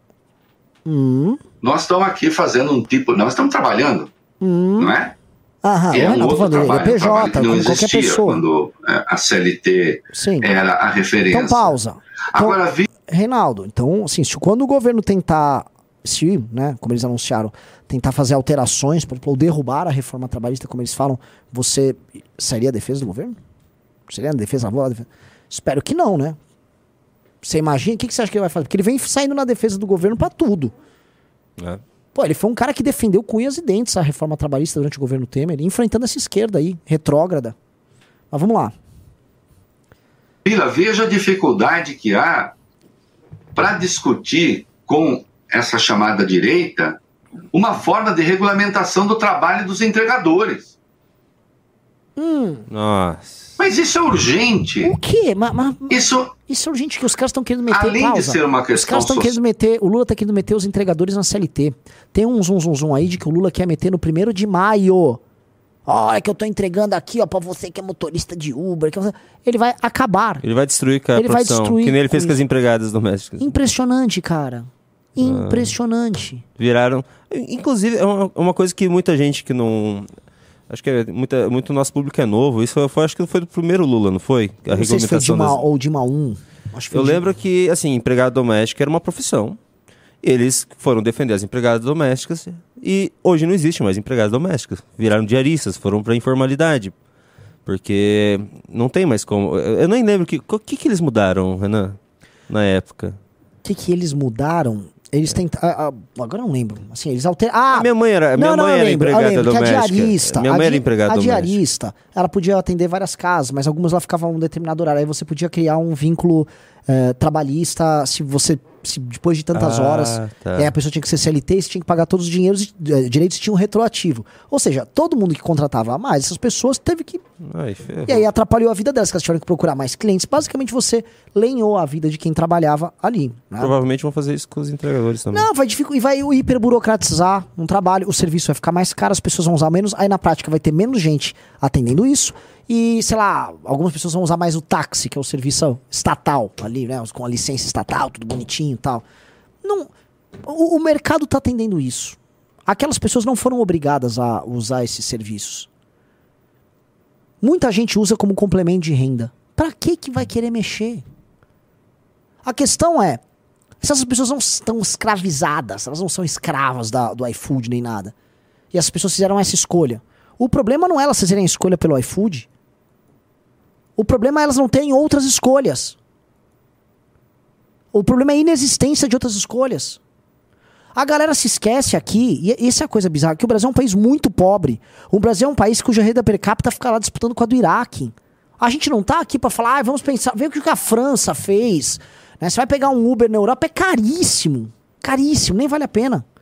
Então, qu- qual é a pegada? Qual a ideia aí? Qual o referencial? Esses caras às vezes parecem que estão vivendo em outro mundo. Vamos continuar? Vamos? social importante também é uma questão ética. Também é uma questão moral. Então ela, ela se mostra muito pouco preocupada com isso. E aí, como não consegue Mas assim, ter base Reinaldo, assim, social e foi perdendo base social, acabou virando caudatária da extrema-direita bolsonarista. Pausa que porque isso aqui é bem interessante. Isso que ele está falando agora é verdade. Ele está falando da direita democrática, uh, also known as MBL e algumas outras figuras, uh, perderam base social, ou seja, perderam público, militância tal, para a extrema-direita que ele chama de bolsonarismo. E é verdade. As pessoas que nos acompanhavam entre até 2018, 2019, elas passaram a falar: não, acho que a te atualizei, ela está fazendo um bom trabalho, acho que o presidente Bolsonaro está indo muito bem. Esses caras ganharam base social e a direita democrática ficou uh, obsoleta. Porque o discurso não era um discurso palatável para essas pessoas. As pessoas queriam entretenimento político, queriam tiro porrada de bomba, queriam ouvir mentira, queriam ouvir urgente, China invade Brasil. Tem, lembra, tinha os barcos lá do, do Bahrein, dos Emirados Árabes aportando aqui. A pessoa queria ver isso. A pessoa queria ver o, o, o, Como é que chama lá? O Augusto Nunes lá na Jovem Pan. Queria ver o Vila. Vila não, Vila Gatulês Mornitorrinco. Isso. O, o, o GLO, né, do, do Constantino. Então, assim, em termos de análise, por enquanto, ele acerta aqui. Vamos lá. Essa sim tem as respostas simples e erradas para problemas difíceis. Não é? é porque falta identidade. Veja, é, aí, eu, eu pausa. Aí, identidade. A... É, é verdade que, assim, o problema é que a gente tem um projeto de longo prazo, no caso do MBL, a gente entende esse problema. Esse problema de ausência da base social que foi perdida para esses caras, ela nos fazia ter algumas escolhas. Um, é começar a construir base social do zero, própria, em cima de teses próprias, ou aderir a algum dos projetos. A gente não aderiu do bolsonarismo e não aderiu ao do petismo. Nós não quisemos aderir ao petismo. E nós não achamos que os petistas são. Porque no fundo o raciocínio dele acaba levando você a crer que apoiar, sei lá, o governo Lula é você ser conservador, porque você está apoiando a institucionalidade contra a barbárie do fascismo. Não, não é, cara. É isso que ele constrói nessa. É lógico, nessa, é mais óbvio live. que esse raciocínio, porque eu já vi ele usar esse raciocínio algumas outras vezes. Porque no fundo isso é uma justificativa. Porque eu volto a falar, o Reinaldo aqui é um dos caras mais inteligentes que tem. Ele é um dos caras que. Ele, ele, ele realmente trabalha a imaginação política das pessoas. Então, ele, o que ele está colocando aqui é conduzir a pessoa a achar que ela está sendo responsável, sóbria, ela está sendo ponderada, conservadora. Né? E eventualmente entender que um, um concerto político que envolve PMDB, PT, PSDB, etc., termina redundando, vamos dizer assim, é, na manutenção do, das instituições democráticas, como se o Brasil fosse realmente um país institucionalmente muito sério, que os tribunais não tomassem decisões políticas a todo custo. Não é isso que está acontecendo. O Brasil está alinhado. O PIB do Brasil só cai, o Brasil não cresce. A, a, as pessoas ficam falando aqui em direitos como se estivessem na Europa, mas não conseguem empregos como se elas estivessem hoje, sei lá, em alguns países da África subsaariana. A gente vê a Índia crescendo, a Índia que é a capa da revista Valé, a Índia está crescendo demais.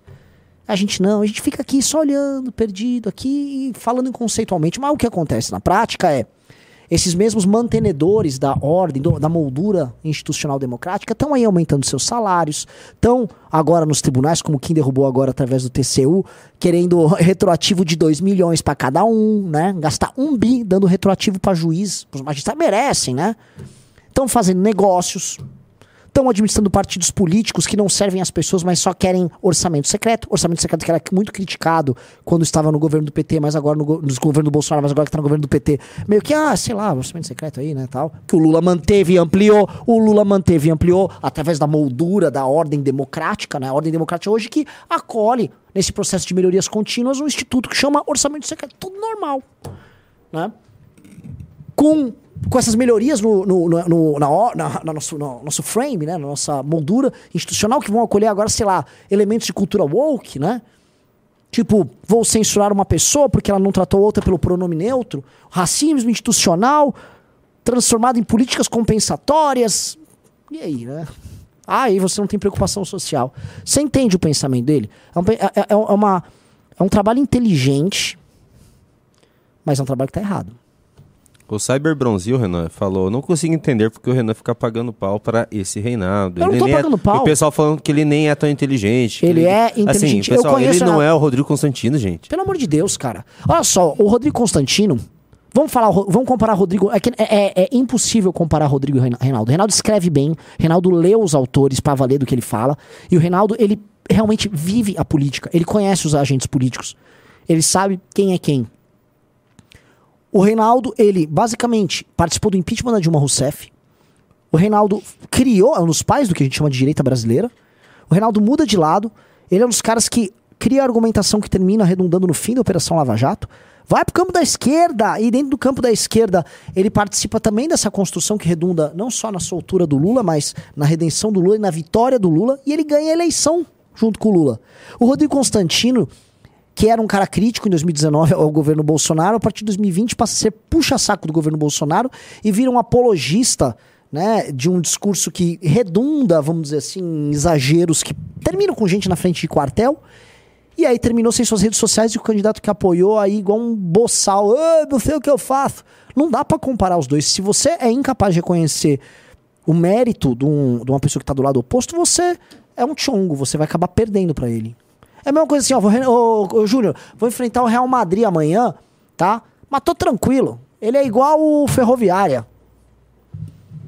O pessoal falou pra colocar o trecho que ele fala que se arrepende de ter cunhado o termo petralha. Ele não fala isso. Ele fala que era outro momento e era outra configuração Agora, política. sabe qual. Ai, meu Deus, derrubei água no celular. Sabe qual é o momento? É o momento que eu imagino que eu devo estar aqui com dois papeizinhos pra fazer um sorteio. Procede, Plito. Muito obrigado. Era seu sorteio? Teve sorteio 8 e 9. ah, um- Não, era 8 e 9 ou 7 e 8? Não sei. Era o 7 e 8. Entrou o 7 e 8. Cara, peraí, você tá fazendo sorteio com que revista? Que você não tem revista? É, a, a da tela aqui. Bota aí na tela. Não, não. Quem venceu Ah, é a foi. nova? É, Rafael França. Gente, só pra avisando. Eu já tô. Como acabou. Essa aqui acabou, tá? Me, me impediram de sortear. Falaram que eu tinha três, mas parece que já era. Acabou. Quem comprou, comprou. Quem ganhou, ganhou. Quem comprou, comprou e não ganhou, não ganha mais. Tá? Nossa, se, cê- se vocês pegaram a minha revista pra fazer sorteio, eu vou ficar bem bravo, Renan. O Rafael França ganhou, mas já é a versão da edição 3. Tá? Vamos lá. Então, continuar? Uhum. Não precisa, não, tá bom? É, Assim, tem hora que a política brasileira dá um pouco de desconsolo, né, de tristeza. Eu eu brinquei com uma frase, o, o Roland Barthes tinha lá a frase que dizia dos textos nem nem, né, que são aqueles textos que não dizem nem uma coisa nem outra, né? Você lê o texto e você fala, bom, sei lá por que o cara escreveu. Né? Tem uma polêmica, Presta nem lá, nem Renan. cá, não sei o quê. Tem- Então ele escreveu a expressão nem nem. E eu adaptei essa expressão quando começou o negócio de um candidato nem nem. O candidato tem que ser alguma coisa. Ele não pode não ser Lula e não ser Bolsonaro. Não sendo Lula, não sendo Bolsonaro, é o quê? Como é que se coloca afirmativamente? E se você olhar as propostas que candidatos da terceira via andaram fazendo numa disputa eleitoral, Vila, falavam javanês. Bem ou mal, e muito mal, e porcamente, o Bolsonaro fala português. Um- um- um- uma proposta e um. Se não uma proposta, Ele tá certo. Sim. Ele tá certo. Os candidatos da terceira via eram horríveis. Horríveis. Todos. Todos. Horríveis. E na verdade eu conversei com praticamente todos. Eles realmente falavam javanês. Era só aquele papo furado. Ah, não, porque eu sou democrata. Que quem foram os candidatos? Terminou a Tebet, horrível que terminou no governo Lula. Foi a Sonic. Foi quem mais? Ciro. O, a- o, o Ciro não era nem terceira via, né? É. E tinha o doidinho do novo. Esqueci. O- não, cara, eu nem sei eu mais o nome, mais o nome cara. dele, pra ver como era um eu bom sei o meme do Tristeza, mas não lembro o nome. É, mas vamos tentar assim, eu vou, eu vou, eu, eu- eu não vou parar aí. Vamos lembrar dos, dos pré-candidatos. Né? Houve tentativa ali com o Leite, que também estava com esse discurso de Partido Democrata Americano, que tá, enfim, basta o PT tomar a cultura woke que eles, esse discurso ficou obsoleto. Você teve o Mandetta chatíssimo, não falava nada com nada. Moro, pô, tive próximo, né? Não, realmente não estava no melhor dos momentos dele. Ah, que mais? É... putz. Dória? Dória. Todos, como diz o Renato, falavam, eram muito ruins os candidatos. Por isso que o MBL até falou, ó, cansamos de ficar apoiando o candidato que não é nosso. A gente tem que construir o discurso. E a crítica que o Reinaldo faz, a nossa resposta à crítica dele é, um, acolher a parte que ele ataca nesse campo da direita democrática e terceira via, a incapacidade de construir um discurso próprio, a análise de que ela ficou caudatária de uma direita retardada, que é do bolsonarismo, então ele tá certo.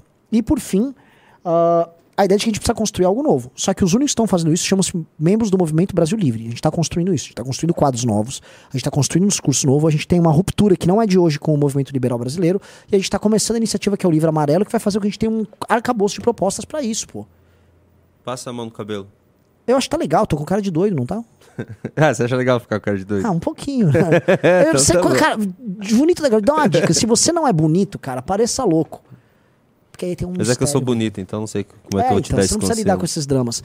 Galera, entrou o nono aqui, bem-vindo ao clube. Quem é o que entrou? Não sei. Mas assim, 9 e 10. Central 10 eu vou sortear outra valete. Vou sortear outra valete. Você quer continuar aqui? Tá interessante, Tá cara. muito O pessoal tá interessante. gostando, o pessoal tá gostando. Vamos lá. pelo menos um sentido, uma direção né, de políticas públicas no campo da centro-esquerda. Né? É, e esse candidato Neném não tinha nada. Perfeito. Ele, se, ele, ele não era nem isso nem aquilo. E Uhum. aí é isso que um dia, não vou citar aqui, que eu não quero ficar polemizando à toa, mas é isso que um dia o cara disse assim: não, porque nós precisamos justamente do candidato Neném. Eu falei, porra. É você, eu acho que ele tá falando. Não é? Não sei, cara. É, é ruim.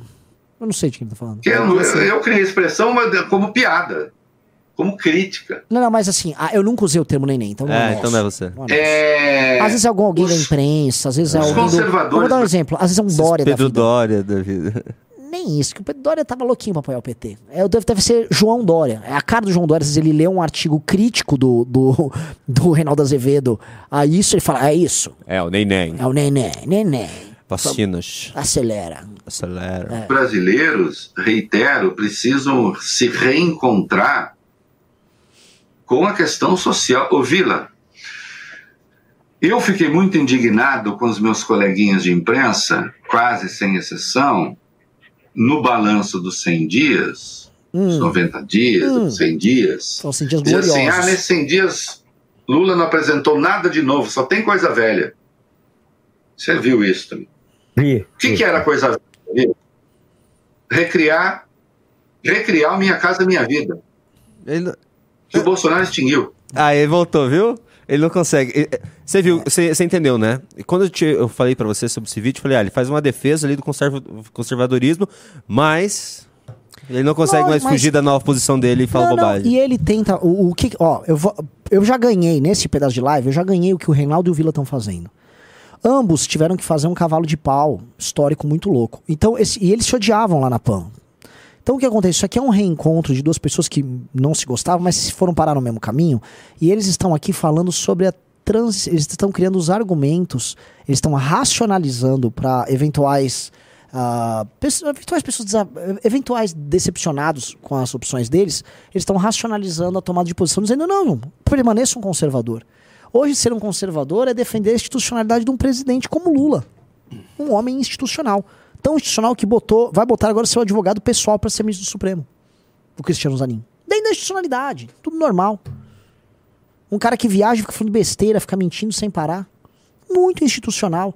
Um cara cuja esposa, que não tem cargo no governo, fica determinando não só a tomada de políticas públicas, mas organizando reuniões. Tudo muito institucional. Um cara que recebe e, vamos dizer aqui, vai vai, que ajuda a implementar as políticas institucionais do movimento sem terra. É ou não é? Dentro do quadro institucional. Pá, o movimento terra invadindo terra ali dentro do quadro institucional. Tudo normal por aqui. Tá tudo ok. É um conservador. Agora, quem há de duvidar que o Lula e as oligarquias brasileiras não são conservadores de uma ordem profundamente injusta? Eu não discordo, não. Talvez, na verdade, o Reinaldo esteja certo. E estejamos apenas conservando algo que precisa cair de maduro. Cortes do MBL. Quer É. continuar ou você quer tocar Dilma? A Dilma tem que chegar. Então vamos pra Dilma. E nós não vamos colocar uma meta, nós vamos deixar uma meta aberta. Quando a gente atingir a meta, nós dobramos a meta. Quando a gente atingir a meta, nós dobramos a meta. Esse vídeo é especialmente pra você. Essa foi a presidente do Banco dos BRICS e o deputado federal delegado Caveira juntos. Dilma Rousseff Fit, delegado Caveira. Maravilhoso. Ai. Só no MBL. Quer continuar? Vamos lá, continuar. Vamos, Vamos mais um pouquinho, a gente tem mais 10 minutos. Refazer o Bolsa Família porque ele destruiu o cadastro único. Parou de exigir crianças na escola, vacinação, essa coisa. Refazer o atendimento à saúde com mais médicos. os 100 dias do Lula começaram antes, lá na PEC da transição, insisto. Ok. Ah, e ali os profetas do Apocalipse dizendo vai ter um déficit em, 2020, em 2023 de 2% do PIB de mais de 230 bilhões. O déficit deve ser de 100 bilhões. Pausa. O Haddad já falou que o déficit é de 150 bilhões. Então tem déficit, tem buraco.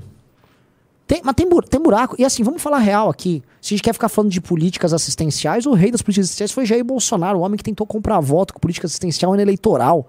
Por isso vai perder os direitos políticos dele. Aliás, anunciando, não essa sexta-feira, sexta-feira que vem, sabe quem vai estar aqui? Quem?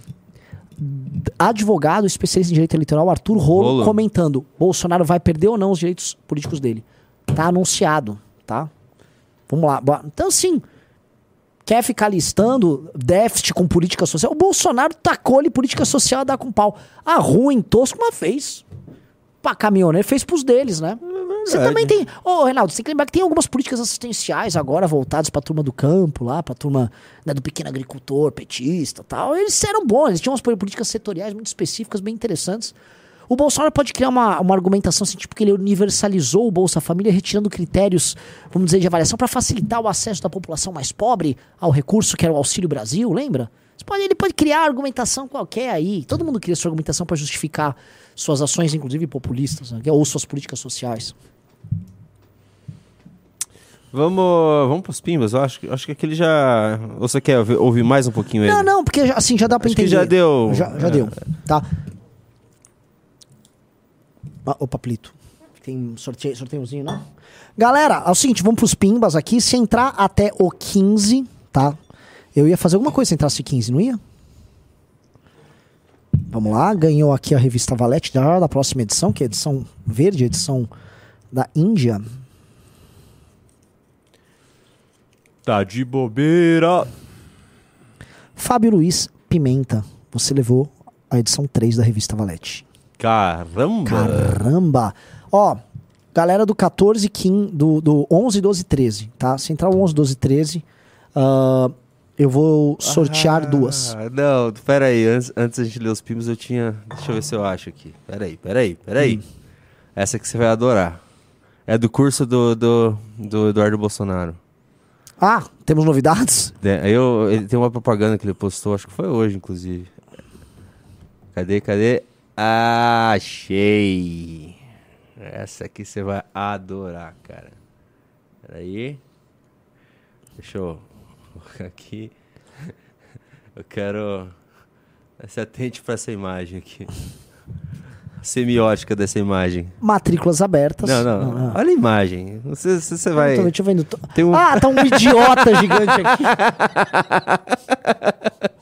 Ah, aqui não tá dando. Acho que, acho que o cara que fez isso aí fez pra zoar ele. Ele foi. O que, que, tem- que que tem de livro? Você que tá perto aí. O que, que tem de livro ali? Dá uns livros. Não, assim, veja só como ser um conservador, né? Você vai pegar aqui, ó. Olha só os livros pra você ser o conservador brasileiro. Aí, gente, vocês vão entender que o Reinaldo estava certíssimo em algumas críticas. O livro dele, tá? Desconstruindo o Paulo Freire, do Tomás Juliano. Realmente, Paulo Freire é uma porcaria. Eu não vou aqui. eu- já me falaram bem desse livro, inclusive, não vou falar mal.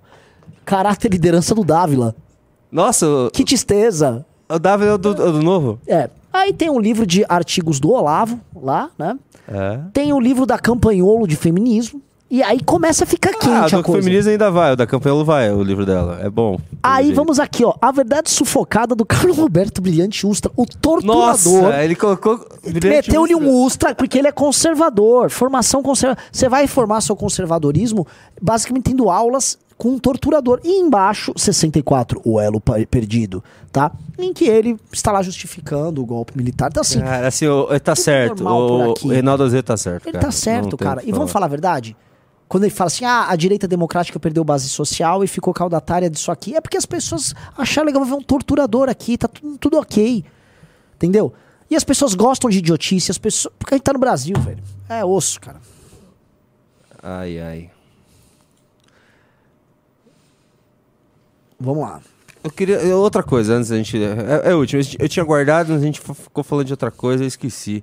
Manda. Sabe que te- quem tá falando que a imprensa é, tem viés? Que é horroroso? Ah, o Demore? É horroroso. Em né? alguns países há veículos que cobrem apenas a imprensa. No Brasil não temos essa tradição. Não se trata de criminalizar o jornalismo, mas de tratá-lo como um poder e mostrar seus interesses e vieses. Ou poucos que fazem isso por aqui. Os poucos que. Não. Ou poucos que fazem isso por aqui viram persona não grata entre os colegas. Acho que é os poucos, né? Escreveu errado.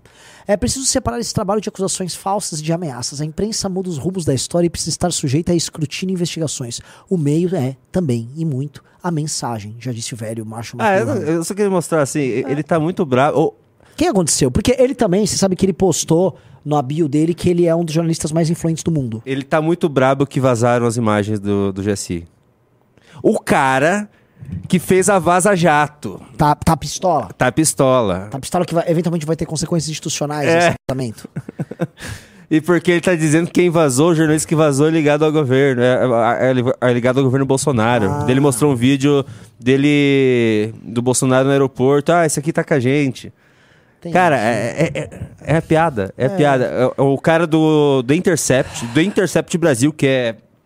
Nossa senhora. Não, o cara que é de um site, vamos falar, o Intercept, ele é financiado por grandes empresários de fora e o Intercept é um instrumento de desestabilização de, de regimes democráticos. Ele é. O- É o- isso que o Intercept faz em todos os países. O Demore, quando trabalhava para o Intercept, ele estava atendendo o interesse de alguns bilionários que fazem isso. O Intercept é bancado por isso. Depois eu posso. O Ricardo conhece, inclusive, o cara que banca, tá? Depois a gente pode pegar o perfil do cara, lá, um democrata tal. E aí ele tá aí, né? Muito preocupado. Esse Demore aí não engana ninguém. In- Inclusive, ele só ganhou. Na verdade, ele ficou famoso por causa do trabalho do, do Glenn, né? O Glenn que fez a Vaza Lógico. Jato, ele, ele era o editor e ficou. Ah. E colheu os louros, né? Porque o Glenn saiu. E o Glenn é, o- é mais ou menos um Reinaldo de sinal trocado, né? Agora o Glenn virou praticamente um trampista nos Estados Unidos. Mas ele sempre foi. Não. Claro que sim. Não. O Glenn, sim, mano. O Glenn, o Glenn Glenn, é Greenwald. inimigo. O Glenn Greenwald é inimigo número um do Partido Democrata Americano. Não, ele cara. tem briga, mas ele é um cara que ele também estava dentro da esfera progressista americana, mesmo com críticas ao. Sim. Você tá só confundindo. Ele deu uma virada de chave muito grande agora nos Estados Unidos. Agora, no Brasil, ele permanece. Ainda aquele, aquele monarca e tal. Ele é um cara que está defendendo muito a questão da liberdade de expressão. Inclusive, o cara que financia, financia o Intercept, tá? É, é um cara muito ligado à ideia de liberdade de expressão. Muito, assim. Isso, de fato, o cara que Mas- banca, ele é... Mas não é no Brasil, né? O Intercept no Brasil virou. É, é. Tanto que eu acho que eles, piada. inclusive, eles se tornaram um, um- Eles são uma dissidência do É. Intercept Internacional. É. Então, é, isso rolou aqui. Entrou mais um aqui, entrou 11. Então, galera, Vamos 11, 12, começar a ler. 13, eu vou, eu vou sortear a revista. Vamos lá. Cosmonáuticos mandou 11 reais. Peraí. Cosmonáuticos mandou 11 reais. Renan, sem Vinvance tá muito mais afiado e menos robótico. Junito, mandando bem demais na operação. Avante, MBL. Eu gosto que o cara me manda assim, como se eu estivesse usando Venvance sempre. Eu usei apenas ontem pra entregar um negócio, pretendo não usar mais, tá? Aqui na vida, assim, algumas coisas você, você você experimenta. Nem todas, tá? Mas o Venvance não, não ia me fazer mal. Só testei, não gostei. Foi útil, escrevi. E é isso. O Vitor Clayton mandou vários e vários pimbas de dois reais. Ah. Falando Dilma Caveira, Dilma Caveira, Dilma Caveira, Dilma Caveira, Caveira, Dilma. Vamos lá. O Cosmonautics mandou 5,50. MBLers, o Nivels. É. Sabe o que é o Nivels? Univos. Mas aparentemente o operador baiano foi ler Ele e falou Naivos? o Naivos. Da galera, a galera tá zoando agora. O Everton Oliveira Lima, eu acho que é o petista de ontem, mandou 5,50. Haddad tá do lado, é bem ele. Hum. Haddad tá do lado dos trabalhadores. Já passou da hora de começar a cobrar impostos dessas empresas que nem geram emprego aqui no Brasil.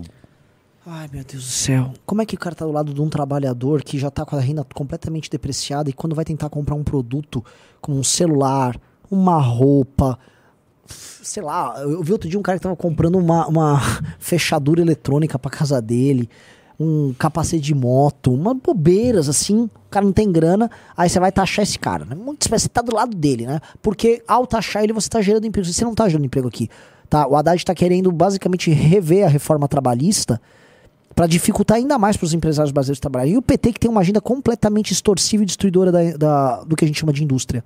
Então, que papo que, quando você fala um negócio, você fala de um jeito burro. Você só fala burrice de um jeito burro. Pare com isso. Pô, para de falar assim do, no- do nosso ah, é burro isso. Burro Ah, isso. Vamos parar de horror. burrice, vai. É porque é perverso, velho. Vai ver o que uma justiça trabalhista faz com o empresário. É engraçado a gente ficar falando aqui, porque a gente vai pegando o distanciamento do mundo real. E o mundo real, o empresário é tratado como se fosse um criminoso dentro de uma audiência trabalhista. E o cara tá lá realizando um sonho, tentando trabalhar e tal, e é perseguido. E o PT patrocina isso. E aí vem essas pessoas que não têm conhecimento da realidade e ficam repetindo essas coisas. Isso não é brincadeira, cara. Isso é muito pior. Assim, você não tem tolerância com quem trabalha e produz, sacou? Aí ficar rotando depois, ah, é tolerância com as manas, não sei o quê. Toma banho, velho. Isso não é brincadeira, não. Credo, Renan. Ô, louco.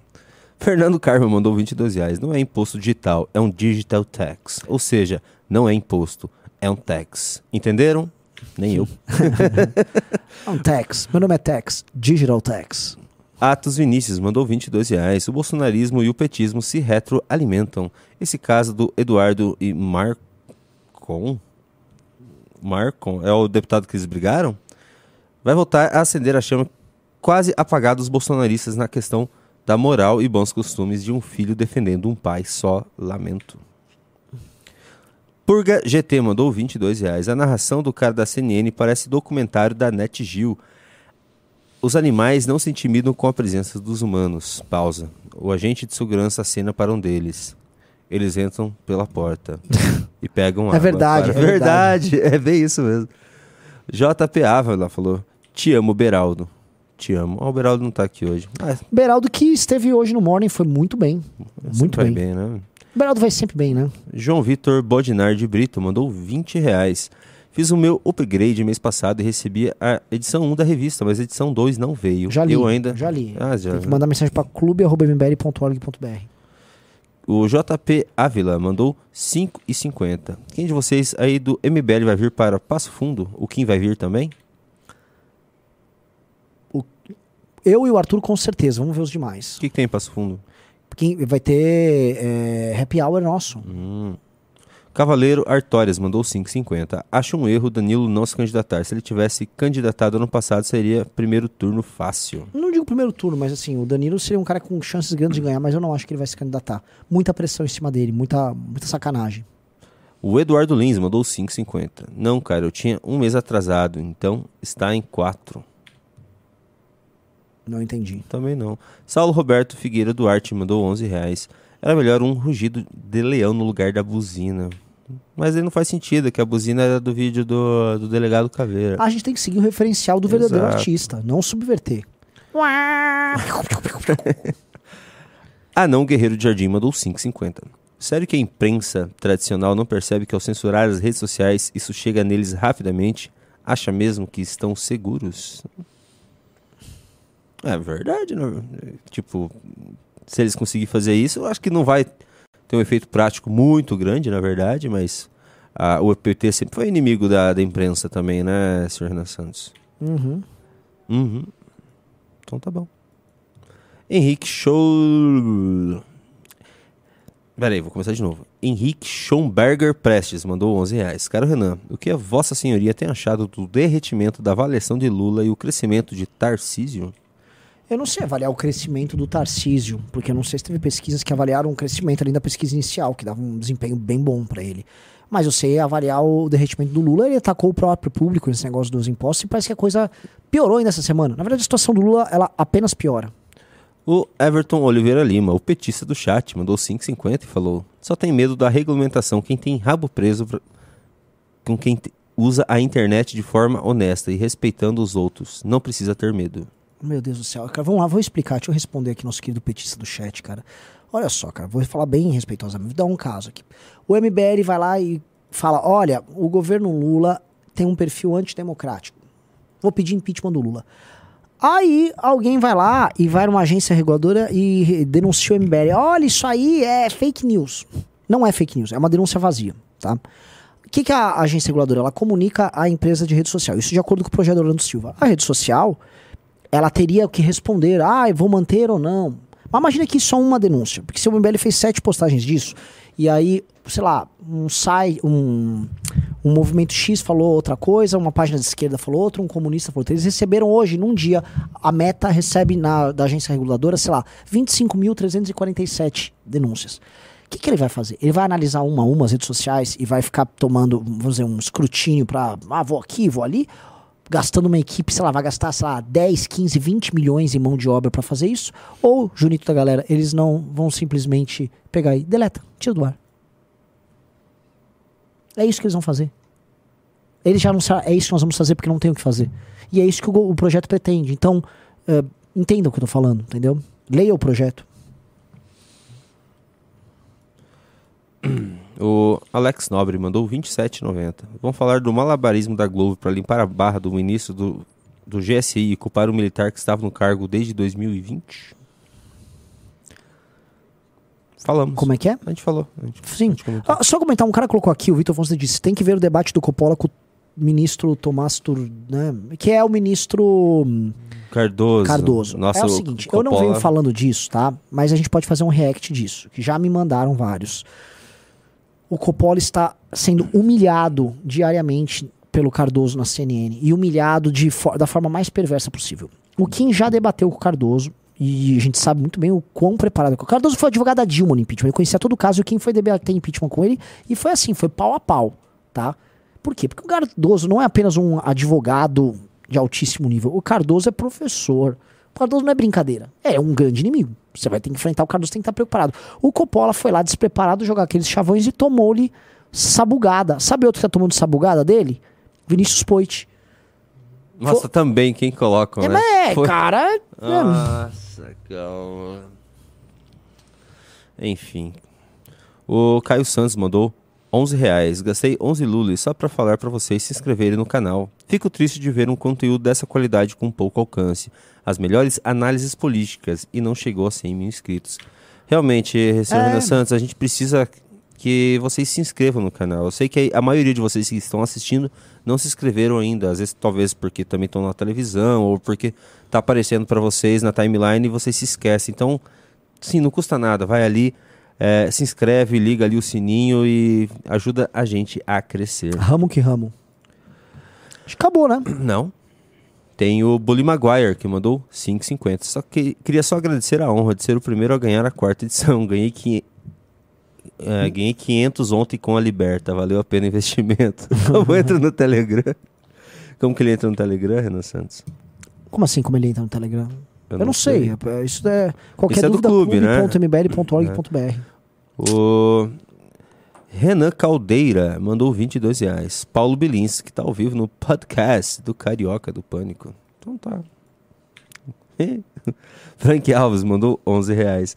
Renan, podemos fazer pressão na- nas câmeras de vereadores, onde temos núcleos ativos. Pressão corpo a corpo é diferente. Estamos no Brasil inteiro. Mas não vai mudar as Ataque câmaras de às bases vereadores. pode ser efetivo. Isso não, não atinge os caras. Tem que ser direto nos deputados. Que que é? Oh, meu Deus! Ah, papai! Ai, meu Deus do céu. Ai, meu Deus. Ai, papai, vou abrir. Rasguei, papai. O que, que é isso? Isso aqui é a capa da próxima revista Valete. Chegou aqui a prova. Ai, papai. Vai ficar bonito?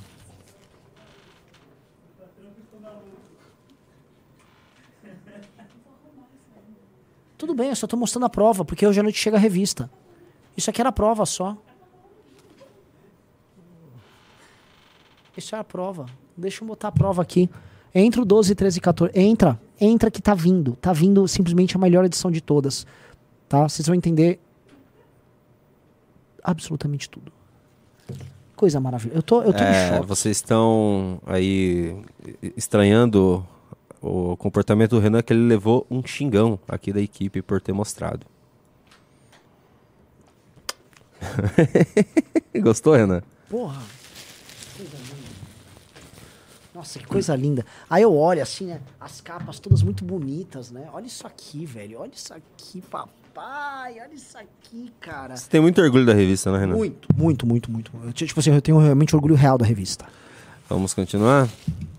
O Alex Nobre mandou 27,90. Entrei no clube na primeira, na primeira leva e nada de revista. Não vão aprofundar na Globo, livrando Gonçalves e culpando outro militar do cargo desde Bolsonaro? Acho que comentamos sobre isso. A gente não comentou sobre isso, não, Renan. Sim. Comentou? A gente comentou? Na Não. Globo? Ah, Sim. tá. Falamos ontem, inclusive. Hum, Mari Mariana em ação mandou 10 e 20. Renan, sou jornalista. Gosto da minha profissão, mas não vou trair a nossa pauta. E tem jornalistas bons também. Andreasa e Felipe Moura Brasil. Lógico que tem, mas esses caras não ficam, vamos A dizer. gente tá falando da catedral, dos, É, da- dos jornalistas da. É catedral. conce- É os jornalistas da catedral, cara. É os jornalistas oficiais do sistema. Entendeu? Existe um sistema, existe uma ordem, existe a moldura institucional que o Reinaldo tá falando ali, e ela precisa ser justificada por alguém. Existem os jornalistas que defendem essa moldura e as alterações pertinentes mediante ah, ah, ideias e conceitos que venham de dentro daquilo que chama de catedral também, que pode ir pra academia. O Cosmonautics mandou 5,50. Namore alguém que olha pra você do mesmo jeito que o Renan olha para o Reinaldo Azevedo. Oi. Ai. Felipe Assis mandou 5,50. Como será essa CPI? Quem vai investigar quem? São dois interesses diferentes, um contra a oposição e um contra o governo. Como resolver isso? Nossa, vai ser. Eles vão é. se matar, só que o lance você vai poder ficar convocando ali e você vai poder elucidar determinados pontos. O... o Everton Oliveira Lima, o petista do chat, mandou 5,50. A reforma trabalhista não teve vantagem para os trabalhadores. Lula tá certo nessa, tem que acabar mesmo. Ô, Nossa, você não. Cara, para de falar besteira. Você não para de falar besteira. A reforma trabalhista estancou. Você, você pode ver. Tá? Ela estancou uma, um desemprego em massa que estava rolando desde a crise do final dos governos Dilma Rousseff. Tá? A gente pegou uma crise gigantesca em 13, 14, 15, 16 e aquilo é estancado pelas medidas que foram tomadas pelo governo Temer que brecam a crise, mas a facilitação da reforma trabalhista diminuiu demais o número de ações trabalhistas e fez com que a economia fosse dinamizada mediante a possibilidade de contratações com menos risco. Aí é outro problema. É, Ela sozinha não resolveria todos os problemas estruturais da economia brasileira. Mas eu garanto pra você que ela, onipresente como ela era antes, ela quando eu digo não reforma, no caso, mas a legislação onipresente nas relações trabalhistas como era antes, impedindo que o, ju- o, o, o acordo entre as partes e formas um pouco mais fluidas de relação pudessem existir, se a gente tivesse com o modelo anterior, você não teria contratações. Não adianta achar que no mundo de hoje o sistema CLT funciona. O trabalhador não quer. Esque é, a pessoa se esquece disso. O trabalhador não quer. É isso? Isso. O flamenguista vascaíno mandou 5,50. Quem é mais vergonhoso, xadrez 5D do Constantino ou da Daniela Lima da CNN? Sinto com ela mesma horroroso. Eu não quero nem vergonha falar. É horroroso só. Constantino. Eu não sei, como que tá? Tá tão ruim assim ela? Tá, não tô tá vendo bem nada. ruim. Tá bem ruim. Ela, ela sempre sai... Lembra, a Adriana Lima foi Ah, aquela me lembra muito Joyce, assim, deu nossa. Muito, ela, ela é joicizada. E outra- lembra aquela pessoa que, assim, ela tentando. Ela comemorou, Lula tava ainda entrar, ele não tinha assumido ainda. Aí tinha tido uma notícia assim: ó, Lula falou de picanha. Olha a consequência aqui, ó. Subiu a ação de um distribuidor de comida. Agora o Lula falou de, sei lá, de alguma outra coisa. Subiu a ação, sei lá, da CB. Entendeu o que tá rolando? Consumo, o discurso do cara tá tendo. Ela correu pra falar que tinha bolsa subindo por causa de. Aí depois, quando a bolsa caiu, ela parou de falar. Então, assim, ela é este nível de jornalista, a Adriana Lima. É esse nível. É uma pessoa que está justificando a moldura. A moldura. A Mirelle Souza mandou 5,50. Não consigo odiar o Reinaldo Azevedo. A partir do momento que li seus livros, consigo escrever minimamente decente, ou tento. É, o Renan também é um grande fã do estilo Reinaldo Azevedo de Sim. escrita. Rei das orações subordinadas. Peraí, senhor Renan Santos, peraí, senhor Renan Santos. O Thiago mandou 11 reais. Aparentemente, o pessoal que deu cavalo de pau ideológico meteu o Coringa, ou seja, o cinismo está imperando. Não, nós estamos num momento. Assim, ah, você tem certos momentos de altíssimo sentimentalismo e sinceridade, que foram os momentos de. Esses momentos revolucionários que a gente viveu. E quando as coisas dão errado, você entra no cinismo total. Hoje o brasileiro está na chave do cinismo total. É isso aí. Peraí, peraí, peraí, peraí, peraí. O Antônio mandou 15 reais. Minha visão. MBL tem dificuldade de representar quem ganha um salário mínimo. A taxação aproximou o MBL do público que mais precisa. Desejo que continue o alcance mais público e que mais precisa. Sim, espero também. O Ricardo Antônio mandou 5,50. Renan, você conhece o canal Brasileirinhos? Qual a sua opinião lixo, sobre eles? lixo público, lixo Eles total. pareciam ser bem olhavistas. Lixo total. É, Eles estavam, eles que divulgaram aquela aquele visual, né, mais é, Vaporwave. vaporwave, né?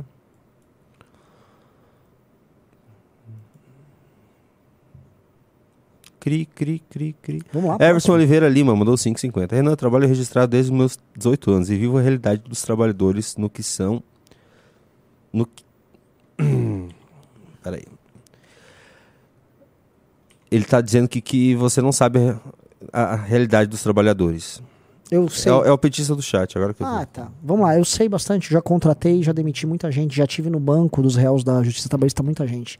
Tá? Eu sou uma pessoa que ao longo da minha vida gerei, assim, centenas de empregos, tal, não digo milhares, mas centenas de empregos diretos em inúmeras iniciativas que eu trabalhei também, mantive empregos, lutei para isso. Conheço demais essa realidade e posso falar para você que assim, essa legislação que nós temos, legislação ultra retrógrada que não é cabível nos dias de hoje e que não existe em nenhum país que concorre conosco, nenhum país em desenvolvimento mantém um, estou falando dos que crescem, óbvio, mantém uma legislação assim. Essa é uma excrescência que infelizmente impede o Brasil de crescer, que impede o Brasil de se reindustrializar, para falar o termo que está ficando na moda agora, né? Que impede o Brasil de ter salários melhores para as pessoas, tá? Isto é a, a CLT é uma excrescência.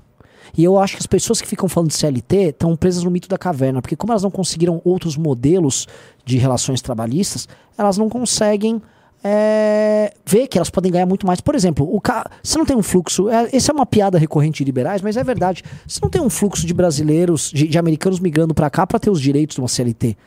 Lá as relações trabalhistas são muito simples e muito diretas. Contratos de trabalho muito fáceis de lidar, muito claros, tá? E funcionam e as pessoas ganham muito mais. Ah, mas aqui. Ah, então aqui é diferente. Então beleza. É, isso aí.